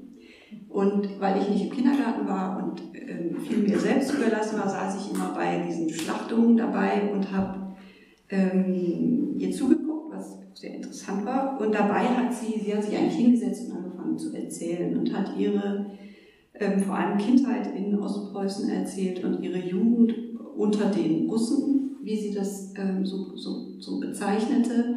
Wobei man sagen muss, dass sie ein ähm, sehr gemischtes Verhältnis zu den Russen hatte, also auch ein sehr liebevolles. Tatsächlich, sie hat da ähm, erst sehr gelitten und dann ähm, auf einer Kolchose gearbeitet, bis sie dann, wie viele von Adenauer freigekauft wurden und nach Schleswig-Holstein gekommen ist mit 14, 15 Jahren, glaube ich. Und ich hatte eigentlich vor, ihr Leben gar nicht in Bezug auf Ostpreußen zu beschreiben, sondern später, also ihr Dasein als Arbeiterin in dem Dorf, weil ich irgendwie über Klassismus eigentlich schreiben wollte. Und dann wollte ich aber nachrecherchieren, was war eigentlich in Ostpreußen los, weil ich mich selber damit nie ähm, mehr beschäftigt hatte, wobei mir immer bewusst war, dass in Schleswig-Holstein, in Lübeck, wo ich zur Schule gegangen bin, aber auch auf dem Dorf, äh, sehr, sehr viele Ostpreußen gelebt haben. Also da sind ja irgendwie fast eine Million, glaube ich, hingekommen. Und das ähm, habe ich ganz lange nicht kapiert, dass auch dieses Sprechen mit dem rollenden R und auch ein bestimmtes Aussehen gar nicht ortstypisch ist, sondern hingekommen war erst. Und ja, irgendwie wurde mir das dann tatsächlich immer interessanter. Ähm, was ist überhaupt dieses Ostpreußen für ein Gebiet gewesen? Und dabei bin ich dann auf diese tragische Geschichte der Anna-Grube gestoßen, die deswegen, erstens wegen des eingangs erwähnten Massakers furchtbar tragisch natürlich geworden ist, aber in sich eben auch diese ähm, Wendung hat, dass sie von einem jüdischen Unternehmer im 19. Jahrhundert tatsächlich gegründet wurde, der die, die ganze Region im Saarland dort oben an der Ostsee, ich habe hier extra eine Karte reinmachen lassen in den Roman, weil man immer nicht weiß, wo ist man überhaupt. Die beiden, diese beiden dünnen Landzungen und die Hafs, und hier, äh, da äh, also sozusagen im damaligen Palmnicken gespielt. Also da war diese Grube. Und ähm, mich hat eben vielmehr die Vorgeschichte tatsächlich, die Geschichte dieser Grube und die Geschichte der jüdischen Bevölkerung in Ostpreußen interessiert ähm, und die Geschichte der sehr, tatsächlich sehr diversen Bevölkerung in Ostpreußen, weil ähm, das, weil ich mir irgendwann klar wurde, es war eigentlich, es lag eigentlich eine große Chance in diesem Gebiet, als eine Art Vermittlung, eine Mittlerrolle zu bekommen zwischen dem ganzen wirklichen Osteuropa und Russland und Westeuropa. Und es hätte auch etwas ganz anderes werden können als das, was es wurde. Und die, die Tragik liegt eigentlich für mich darin, dass ausgerechnet in Ostpreußen der Homogenitätswahn quasi unter den sogenannten Biodeutschen äh, besonders früh einsetzte, weil sie irgendwie sich formieren wollen als irgendwas, was sie wohl sein könnten gegenüber den äh, polnischen oder russischen oder litauischen oder äh, jüdischen Bewohnern auch dieser Gegend. Und diese, dieses Einschlagen dieses absolut falschen Weges, das ähm, liegt ja wie, für mich wie eine Tragik wirklich in, über dieser Region und dem wollte ich eigentlich nachgehen und habe das anhand von Frauenfiguren, also von Frauenschicksalen erzählen wollen, auch weil ich mir überlegt habe, wie kann ich diese Opfer, also diese, es sind mehrere tausend Frauen von den Deutschen da äh, bei dem Massaker getötet worden und ich wollte natürlich nicht über diese Frauen schreiben, denn ich weiß von denen ja nichts und ich wollte auch nicht so eine Art Re-Veropferung, also das nochmal beschreiben, wie, wie sie Opfer wurden, sondern ich wollte eigentlich widerständige Frauen, starke Frauen schildern, Frauenleben schildern, mit denen man sich empathisch wirklich sehr verbinden kann, weil, weil man ihnen eine Weile zuschauen kann.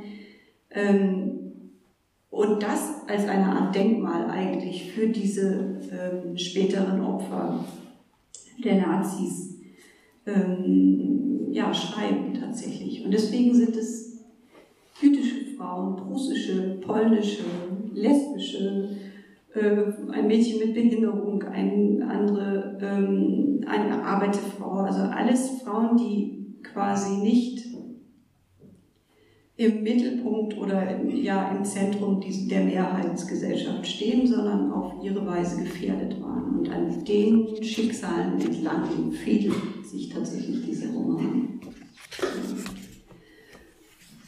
Das war jetzt ein langer Antwort. Wenn ich mir äh, eine Bemerkung erlauben darf.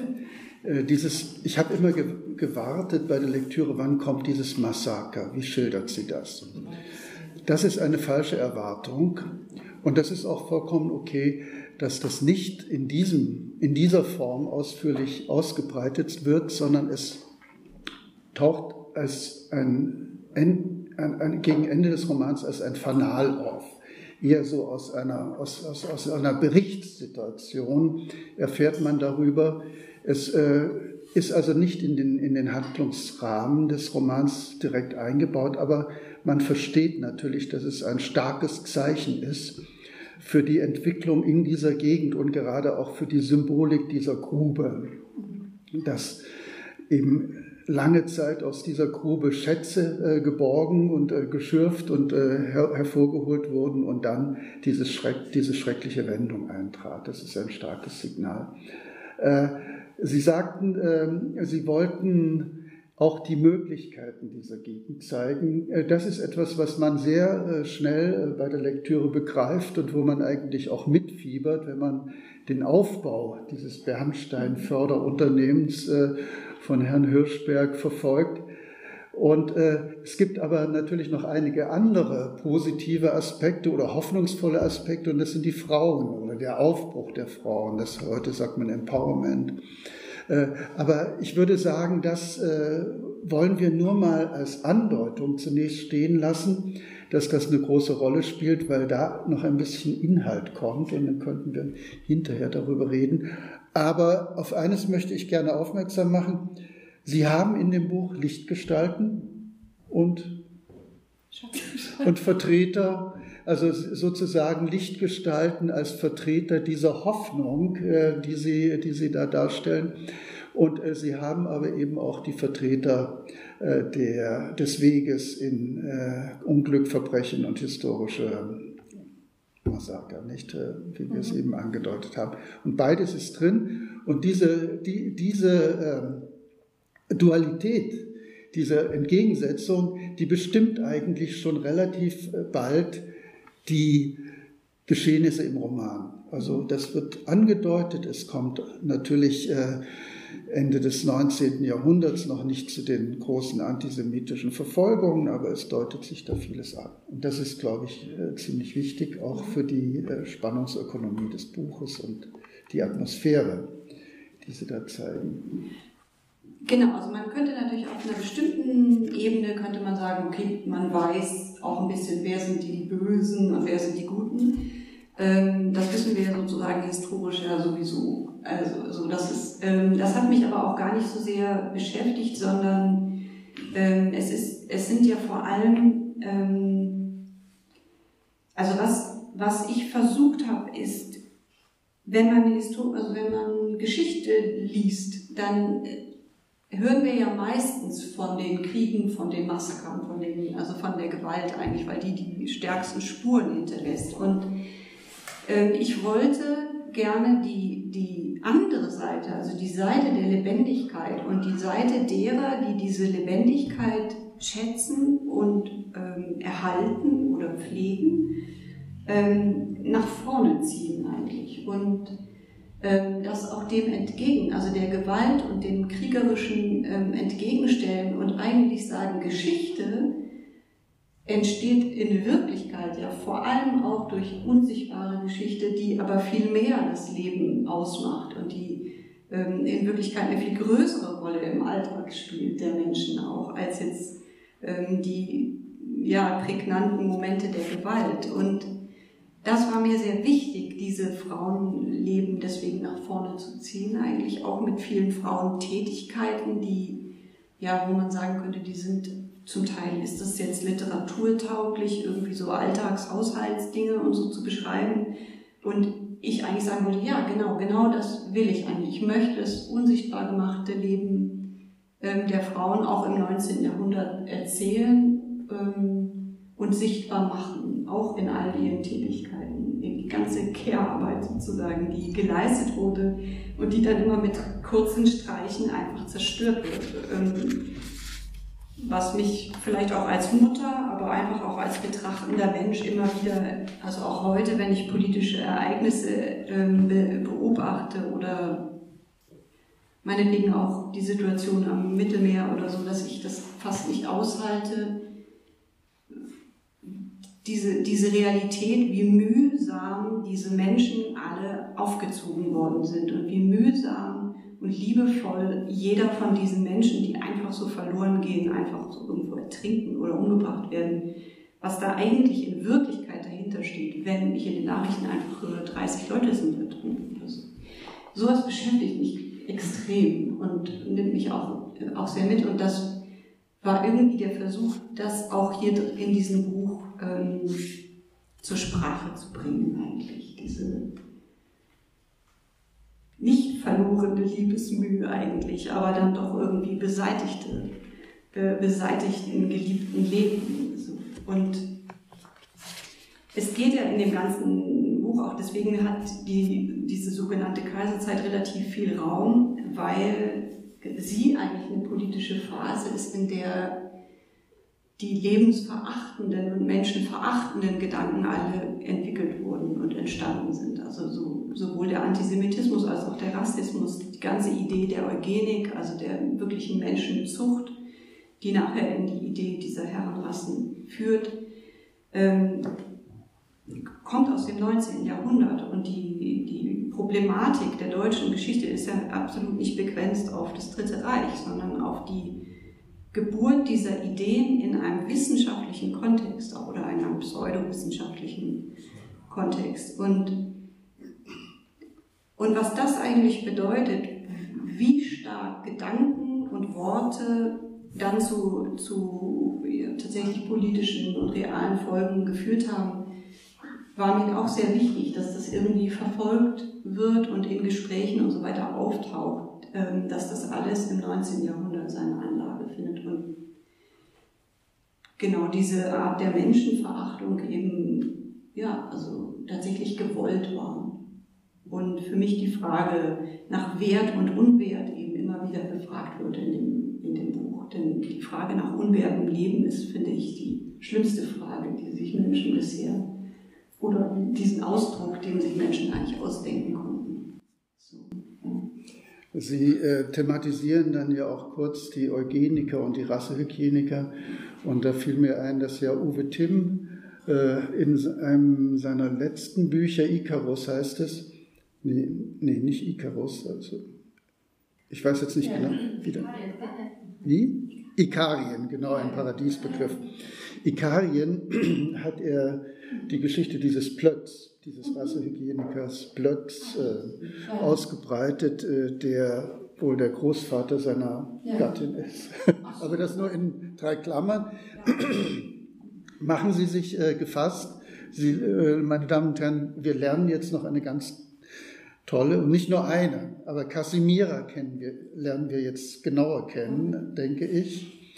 Bisher wissen wir von ihr nur, dass sie, dass sie kein Kind will und dass sie burschikos ist und äh, übrigens sehr schöne Liebesszene, äh, die sie da schildern, äh, äh, die auch ganz interessant äh, auf fünf Zeilen ihren Stil ein bisschen äh, charakterisiert, in dem Sinne, als sie mit Auslassungen sehr kunstvoll mhm. umgehen können.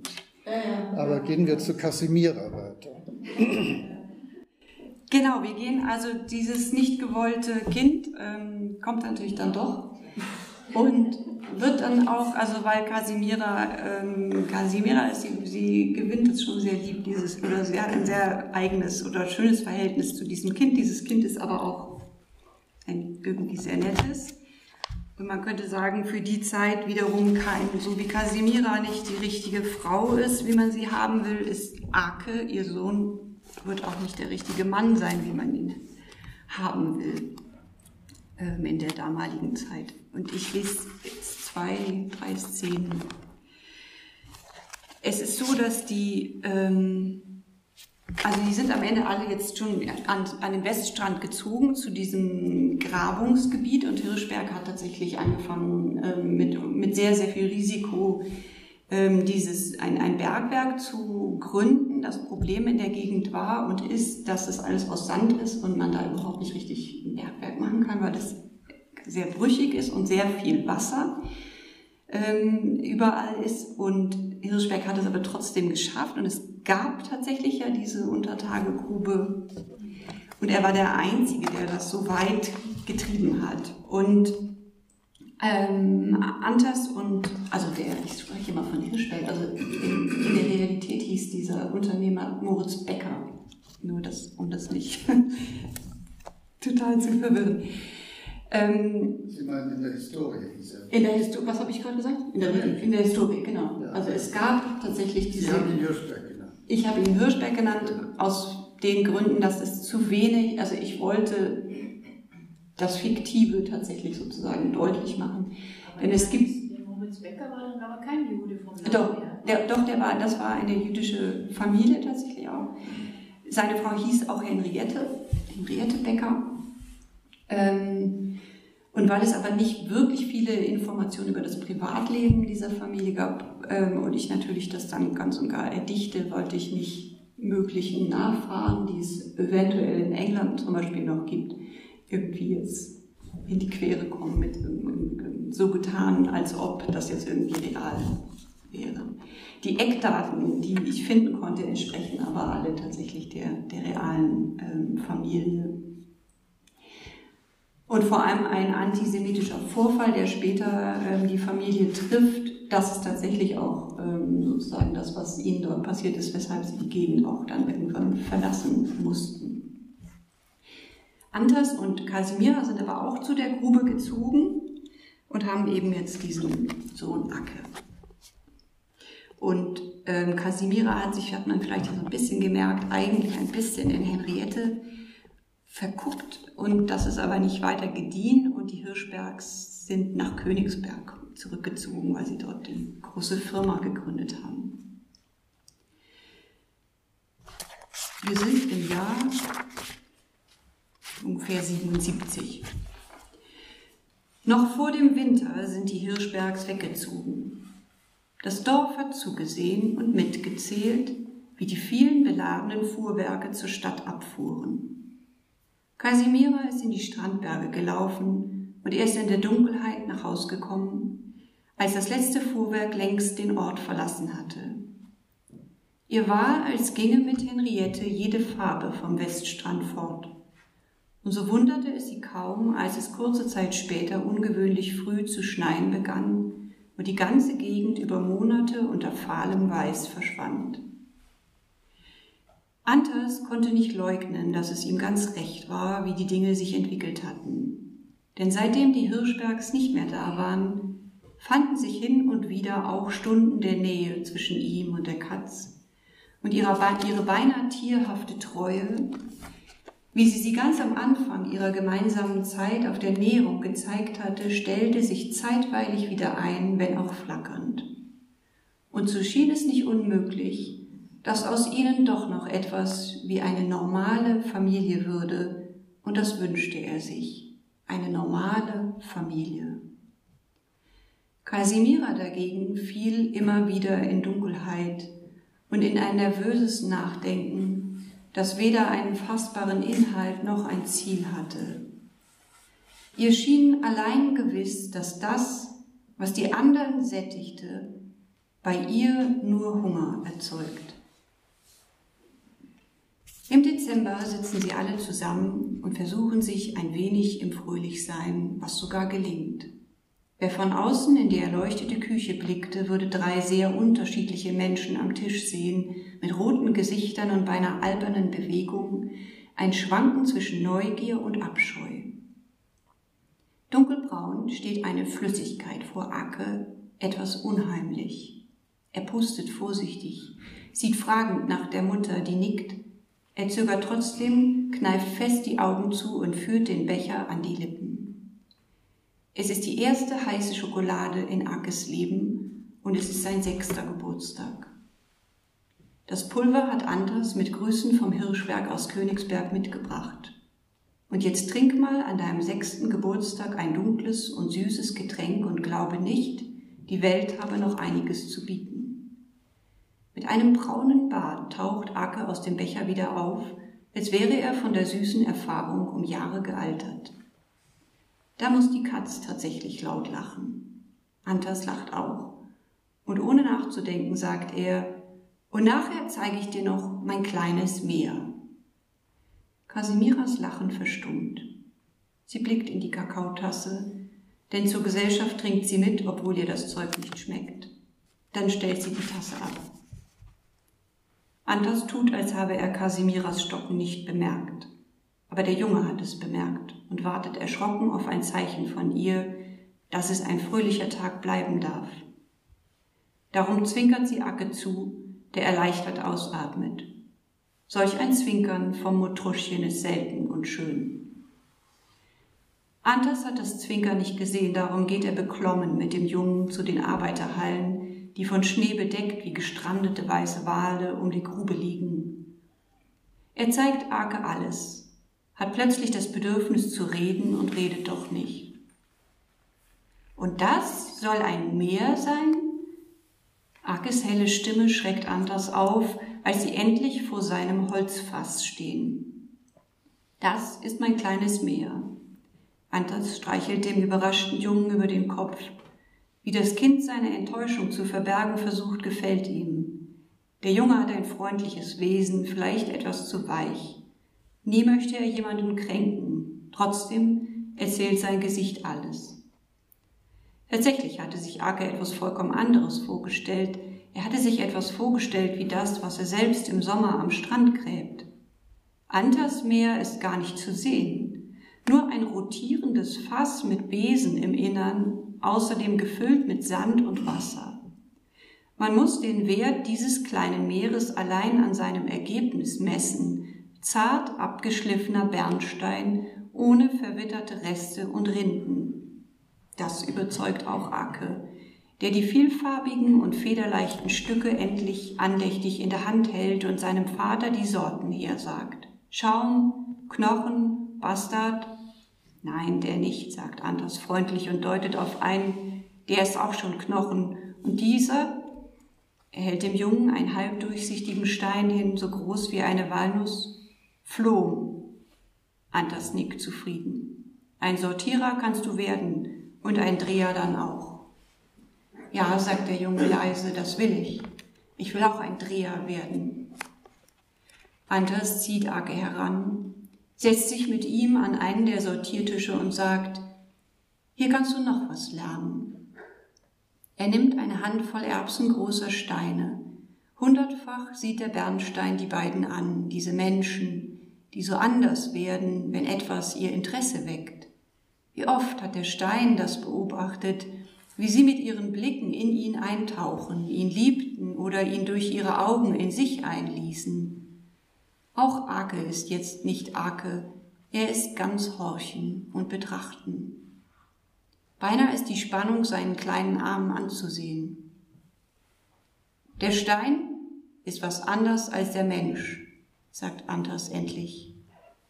Dann denkt er eine Weile nach. Der Stein hat einen Wert und der Mensch hat einen Wert. Aber der Stein ist was anderes. Mehr nicht.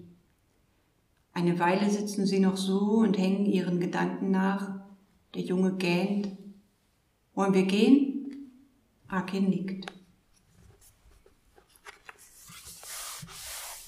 Und etwas später taucht die Familie Kovac auf. Kovac ist, Erwin Kovac ist der, Bernd, der Bergwerksgeologe und er ist mit der polnischen, äh, einer polnischen Landadligen verheiratet, Jadwiga. Und die fahren jetzt auch zur Grube und haben kürzlich, kürzlich erst geheiratet. Im August fahren die Kovacs zwischen Linden und Ebereschen zum Weststrand einige Tage zusammen ans Meer. Sie wohnen im Gästezimmer neben der Grubenverwaltung. Nachts freut sich Kovac über den Leib seiner jungen Frau. Dieses pulsierende Leben, das ganz, jetzt ganz ihm allein gehört, diese runden Formen, diese feuchten Stellen und Höhlen, die ihn selbst beinahe aufzulösen scheinen, ihm die Sinne rauben, während er diese Sinne zum ersten Mal wirklich zu entdecken meint. Tagsüber hat er mit Antas Damarau zu tun. Jadwiga trinkt Tee mit der Frau des Verwalters, langweilt sich in ihrem Zimmer, macht Spaziergänge am Strand entlang oben oder oben auf der Ebene, mit weiter Aussicht nach Westen und einem gigantischen Wolkenspiel, wobei sie mit jedem Schritt die Stoffmengen ihres Rockes vor sich hertreibt, an die kommende Mutterschaft denkt und die Aussicht und die Wolken gar nicht wirklich sieht. Antas hat mehrmals versucht, Kasimira zu überreden, die Kovacs zum Essen zu empfangen. Schließlich sind Kovac und er nun ein Kollegium und er hat den Eindruck, es gehöre sich so. Beim vierten Versuch gibt Kasimira endlich nach. Rauschstimmig ruft sie die Hühner ran, keult eins, rupft es, nimmt es aus. Nach einer Kressesuppe serviert sie stumm das gebackene Huhn mit Pellkartoffeln, dann Quarkplinsen mit heißem Kirschkompott. Oder sie lässt vor allem Acke servieren. Sie selbst läuft sinn- und atemlos hin und her. Dieses Aufwarten ist schwieriger, als sie dachte. Die Kovacs haben so viele Manieren. Und diese Frau, Kasimira geht zweimal in die Stube zum halbblinden Spiegel, geht mit mühsam unterdrückter Eile wieder in den Garten, wo auf einem mit Kies bestreuten Oval der Tisch und vier Holzstühle stehen, die von einer gelben Schicht aus Schluffstaub bedeckt sind, der sich bei trockenem Wetter aus der Grube erhebt und lautlos auf alles legt. Von der Grube weht auch das Stampfen der Maschinen herüber, die Glocken an den Förderschächten klingeln bei jeder Lorenauffahrt, irgendwo wird ein Gaul, Mauersegler kreuzten mit hohem Zirpen über dem Garten, leise klappert das Besteck. Noch fällt keinem was zum Reden ein. Schließlich loben die Kovacs umständlich die Künste der Hausfrau. Kasimira ist es egal, ob es den Gästen, ob den Gästen das Essen schmeckt. Während die Männer sich endlich unterhalten, reden Kasimiras Augen mit Jadwigas Gestalt. Sie wendet bis zum Dessert kaum einmal den Blick von ihr, wandert alles ab, was da zu sehen ist. Das Haar, von dem Jadwiga durch die Schwangerschaft reichlich und Schönes auf dem Kopf hat, die sorglose Stirn, die Augen, die sofort wegsehen, die Nase. Kasimira gefällt diese Nase. Sie würde gern mit dem Finger an ihr entlang fahren, auch am Hals, der rote Flecken von Kasimiras Wanderung bekommt. Das alles hätte man weglächeln können. Jadwiga hätte sagen können, die Frau vom Antas Dammerau sei wohl etwas ungewöhnlich. Sie hatte davon gehört. Aber jetzt muss sie zugeben, Kasimira ist schon eher unheimlich. Sie möchte daher lieber gehen, aber doch auch bleiben. Sie weiß es nicht genau. Die Männer sind ins Haus gegangen und besehen sich Material aus der Grube. Kasimira deckt ab, trägt das Geschirr in die Küche, der Garten schickt sein Rosenduft in Wolken über den Tisch. Jadwiga blinzelt. Sie hört Kasimiras Schritte zurückkommen, hört sie auf dem Kies knirschen, langsamer werden, hinter ihrem Stuhl stehen bleiben. Kasimira steht nahe bei der Frau aus der Stadt und besieht sich den Hals nun auch von hinten die leicht hervorstehenden Wirbel, die Strähnen, die aus der aufgesteckten Frisur herausgerutscht sind und in jedem Luftzug zittern. Hübsch. Und nur darum, nicht mit Hintergedanken, streicht Kasimira mit den Fingern am Hals entlang, natürlich ohne ihn zu berühren. Langsam von der nackten Schulter bis hinauf zum Ohr wandert sie, bevor sie um Jadwiga herumgeht, sie verlegen anlächelt, den Rest des Geschirrs nimmt und wieder in die Küche verschwindet. Jadwiga bleibt allein im Garten. Sie starrt reglos auf die Rosen, während die Spur von Kasimira an ihrem Hals pocht wie eine frische Naht. Die Rosen schauen ihrerseits unbeweglich auf Jadwiga. In ihren Stielen zirkuliert der Saft und veratmet sich an den Unterseiten der Blätter und in den Blüten. Das Geraniol steigt Jadwiga in die Nase und dann ins Gedächtnis. Das Gespräch später bei Kaffee und Gebäck wird unbeholfen. Eigentlich wird es gar nichts. Am Abend im Bett besieht sich Kasimira den Hals von Antas. Was gibt da, will Antas wissen. Nichts? Kasimira rollt sich auf den Rücken. Oder doch gibt was. Und was? Kommen diese beiden einmal wieder? Sicher, sagt Anders und wird schon schläfrig. Auch die Frau? Fragt Kasimira leise. Habt ihr euch gut unterhalten? Ich weiß nicht, sagt Kasimira nach einer Weile, aber da schläft Antas bereits, schläft und merkt nicht, wie sich auf dem Gesicht der Katz etwas abzeichnet. Etwas zieht durch sie hindurch, ein schwaches Bild erst, aber deutlich und farbig genug, um sich behutsam über ein anderes zu legen. Königsberg 1881 Auf dem gepflasterten Fußweg direkt vor der Pforte zum Garten ist dieser Fleck oder schon eine Pfütze. Eine Lache in preußischem Schlossgelb, wie zufällig vor der Hirschberg-Villa in der nördlichen Vorstadt Maraunenhof verschüttet. Nimm einen Eimer Wasser und wasch das weg, weist Henriette den Hausknecht an, bevor die Familie eintrifft. Der Hausknecht nickt. Ist nicht das erste Mal. Aber die Frau Hirschberg hat ja keine Ahnung, welche Mühe es kostet, eine solche Farblache wegzuwaschen. Lustlos trottet der alte Mensch durch den herbstlichen Vormittag zur Pforte. Doch Henriette hat eine Ahnung. Seit dem Sommer haben diese Dinge zugenommen. Man fühlt sich dazu jetzt anscheinend von oben ermutigt. Mal schubsen sie einen Kleinwarenhändler vor sich her, mal spucken sie an eine Bankierskutsche, mal packen sie einen Rabbiner am Bart. Es ist unheimlich. Nie weiß man, was einen erwartet und aus welcher Richtung. Und jetzt der wie aus Versehen besudelte Weg vorm Haus. Henriette hebt die Gardine etwas beiseite und beobachtet die Arbeit des Knechts. Er streut gerade sauberen Sand auf das gescheuerte Pflaster und verwischt geschickt die letzten Spuren. Eine Stunde später trifft die Familie ein. Onkel Karl und Eli, Luise und Tante Zipora kommen zu Besuch, um mit ihnen den Schabbat zu verbringen. Eli zuliebe hat Henriette sogar Stin am Vorabend heimgeschickt und selbst gekocht. Seine Strenge erheitert sie zwar, aber sie liebt ihren frommen Neffen sehr. Seinetwegen und auch wegen einiger anderer Freunde haben sie sogar unauffällige Mesosotte am Rahmen jeder Tür im Erdgeschoss des Hauses angebracht, erkennbar nur für die, die es wissen. Sie selbst gehen nur noch zu den großen Festen in die Synagoge, ansonsten sind sie vor allem liberal, feiern wie die Mehrheit in Königsberg Weihnachten, vor allem weil Henriette es liebt, Geschenke zu machen. Eli dagegen ist tatsächlich fromm.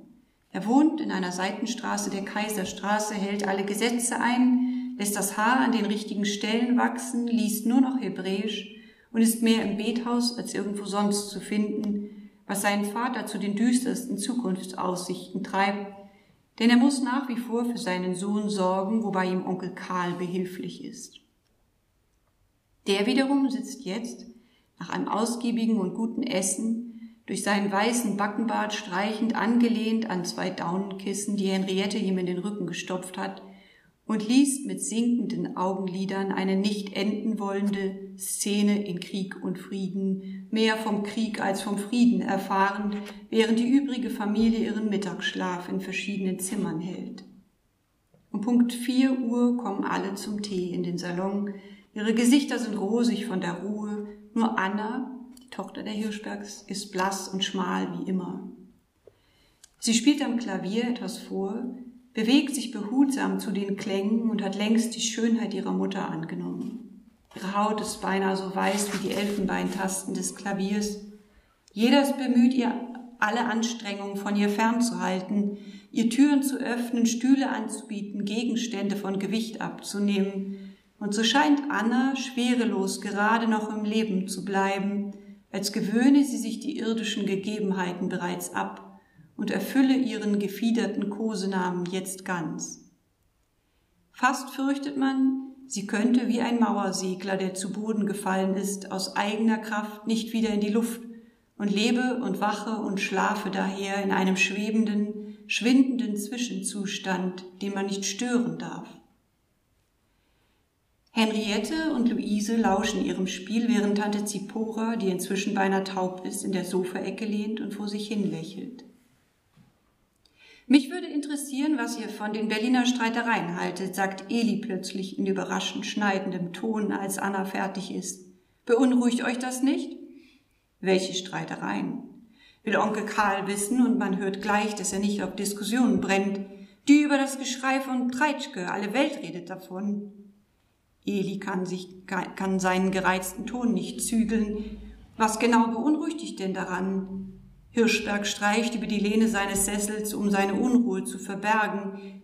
Er hatte selbst wochenlang über kaum etwas anderes nachgedacht als über die unsäglichen Äußerungen dieses Historikers, aber vermieden darüber zu sprechen, als würden sie durch das Besprechen realer.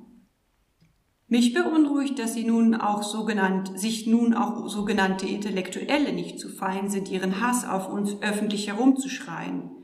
Bisher hegten sie ja wohl eher Scheu, sich dem Pöbel gleich zu machen, aber jetzt haben sie plötzlich Theorien. Ich bin nicht sicher, ob Treitschke wirklich Theorien hat. Er treibt den Nationalismus und er liebt, und der liebt lautes Blechgebläse. Hirschberg lächelt. Elis Stimme klingt jetzt noch gereizter, aber Treitschke ist kein einfacher Patriot. Anna schließt vorsichtig den Klavierdeckel. Alles Gerede muss man sich nicht mit aufhalten, Onkel Karl schnauft. Und die Antisemitenpetition auch nur Gerede? Eli wirft seinem Großonkel einen scharfen Blick zu. Die Gleichstellung besteht fort, auch die politische. Hirschberg sieht auf die Uhr, er möchte jetzt rauchen. Eli ist aufgesprungen und geht im Salon auf und ab. Die Juden sind unser Unglück. Solch ein Satz bleibt einfach stehen von einem anerkannten Historiker, unwidersprochen. Mommsen hat widersprochen, mischt sich Henriette ein. Eli wirft sich in den Sessel zurück. Tante Zipora seufzt leise. Sie finden keinen Frieden, solange etwas vor ihren Augen ist, was anders ist. Ich bin nicht anders, sagt Onkel Karl entschieden. Wie du willst. Tante Zipora lächelt, aber vielleicht interessiert sie das nicht. Und wer keinen Frieden findet, braucht den Krieg. Den Vater aller Dinge in einer Welt der Männer. Henriette steht auf, nimmt die kleine Kanne von, dem, von der Krone des Samowars, ein Geschenk aus der russischen Verwandtschaft, und wirft ein paar Holzkohlestücke in das Heizrohr. Ich würde dem entgegenhalten, dass dafür der Friede die Mutter des Gedankens ist. Sie wendet sich lächelnd in die Runde und ist froh, dass der Hausknecht seine Arbeit gut gemacht hat. Etwas Tee. Soweit. Vielen Dank.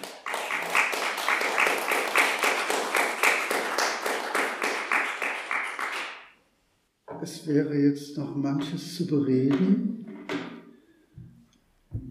Die Vielfalt der Themen äh, nimmt gewissermaßen zu gegen Ende, auch die äh, kriegerisch-katastrophalen Entwicklungen, aber wir wollen nicht alles ins Auge fassen. Vielleicht nur noch eine Frage. Diese Casimira ist ja ein sehr interessanter Charakter, finde ich. Sie stammt, glaube ich, aus sehr einfachen Verhältnissen und äh, sie ist sozusagen eine Pionierin äh, der Frauenliebe, könnte man so sagen. Sicher nicht die erste. Das gab es vorher auch schon, aber für, zumindest in dieser Gegend. Äh, sie äh, verliebt sich ja in die Jadwiga und hat auch vorher schon so gewisse äh, Neigungen zu Frau Hirschberg gefasst. Und äh, das Bestechende an ihr ist eigentlich äh, die Gelassenheit bzw. die Selbstverständlichkeit, die Entschiedenheit, mit der sie das macht. Und gleichzeitig äh, mit ihrem Mann weiterhin ein ganz passables Verhältnis unterhält. Äh, ist das eine sagen wir mal, eine weibliche Wunschfigur, könnte man sagen, die, die Sie literarisch konstruiert haben?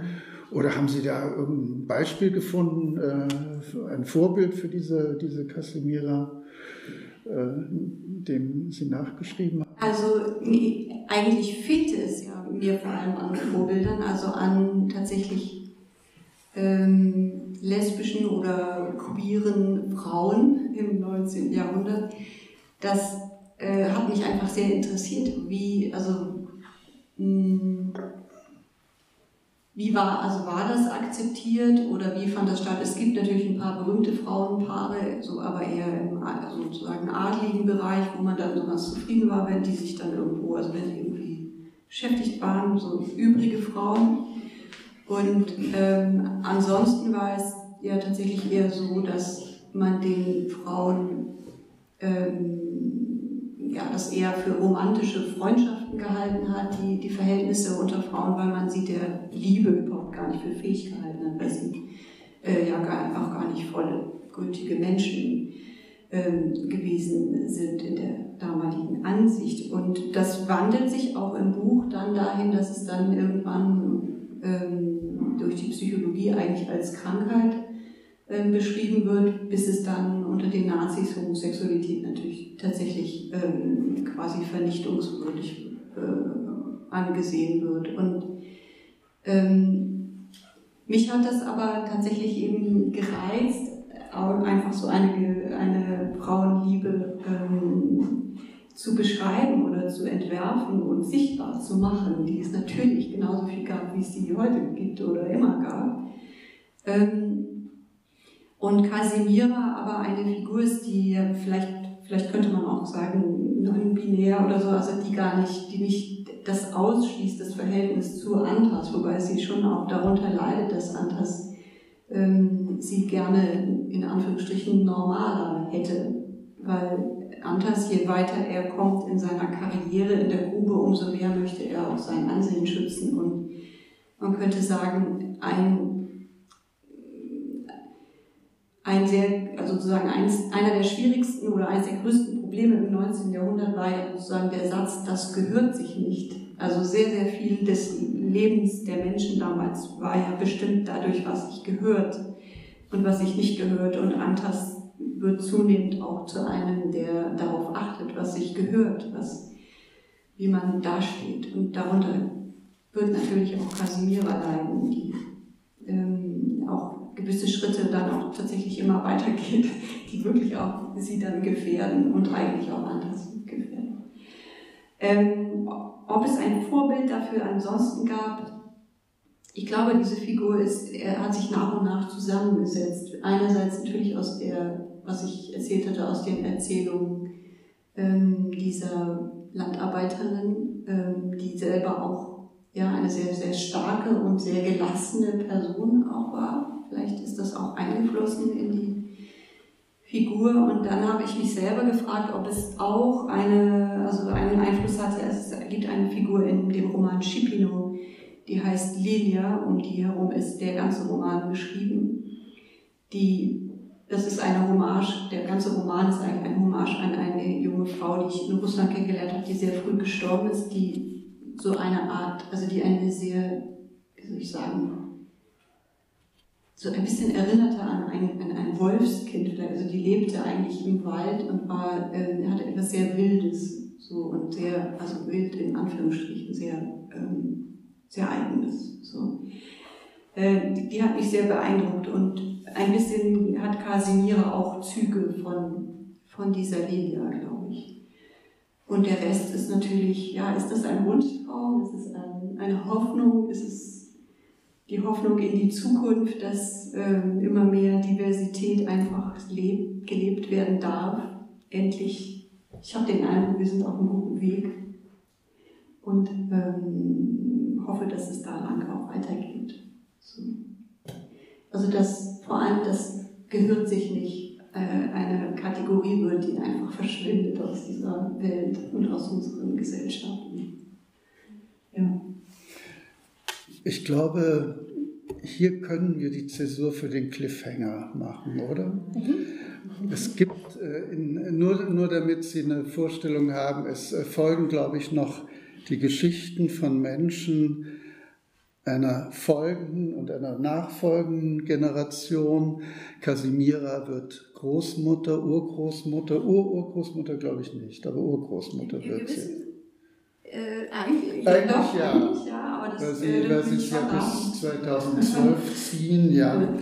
Aber äh, es ist also noch viel äh, Unverhofftes, äh, äh, womit die Lektüre zu überraschen vermag, zu unterhalten, aber auch eben zu bannen vermag. Es sind durchweg und was ich an dem Roman bewundere, ich leide manchmal unter Familien- und Generationenromanen, weil man oft, wenn das nicht gut, äh, Frau Otto nickt, weil, weil, das, äh, weil das oft, wenn es nicht gut gemacht ist, werden einem Dutzende von Namen um die Ohren gehauen, ohne dass man dann tatsächlich ein Bild zu den Figuren bekommt. Aber das ist ein Problem, das haben Sie nicht in ihrem Roman. Sie haben lebendige Figuren, eindringliche Szenen, historische Vielschichtigkeit.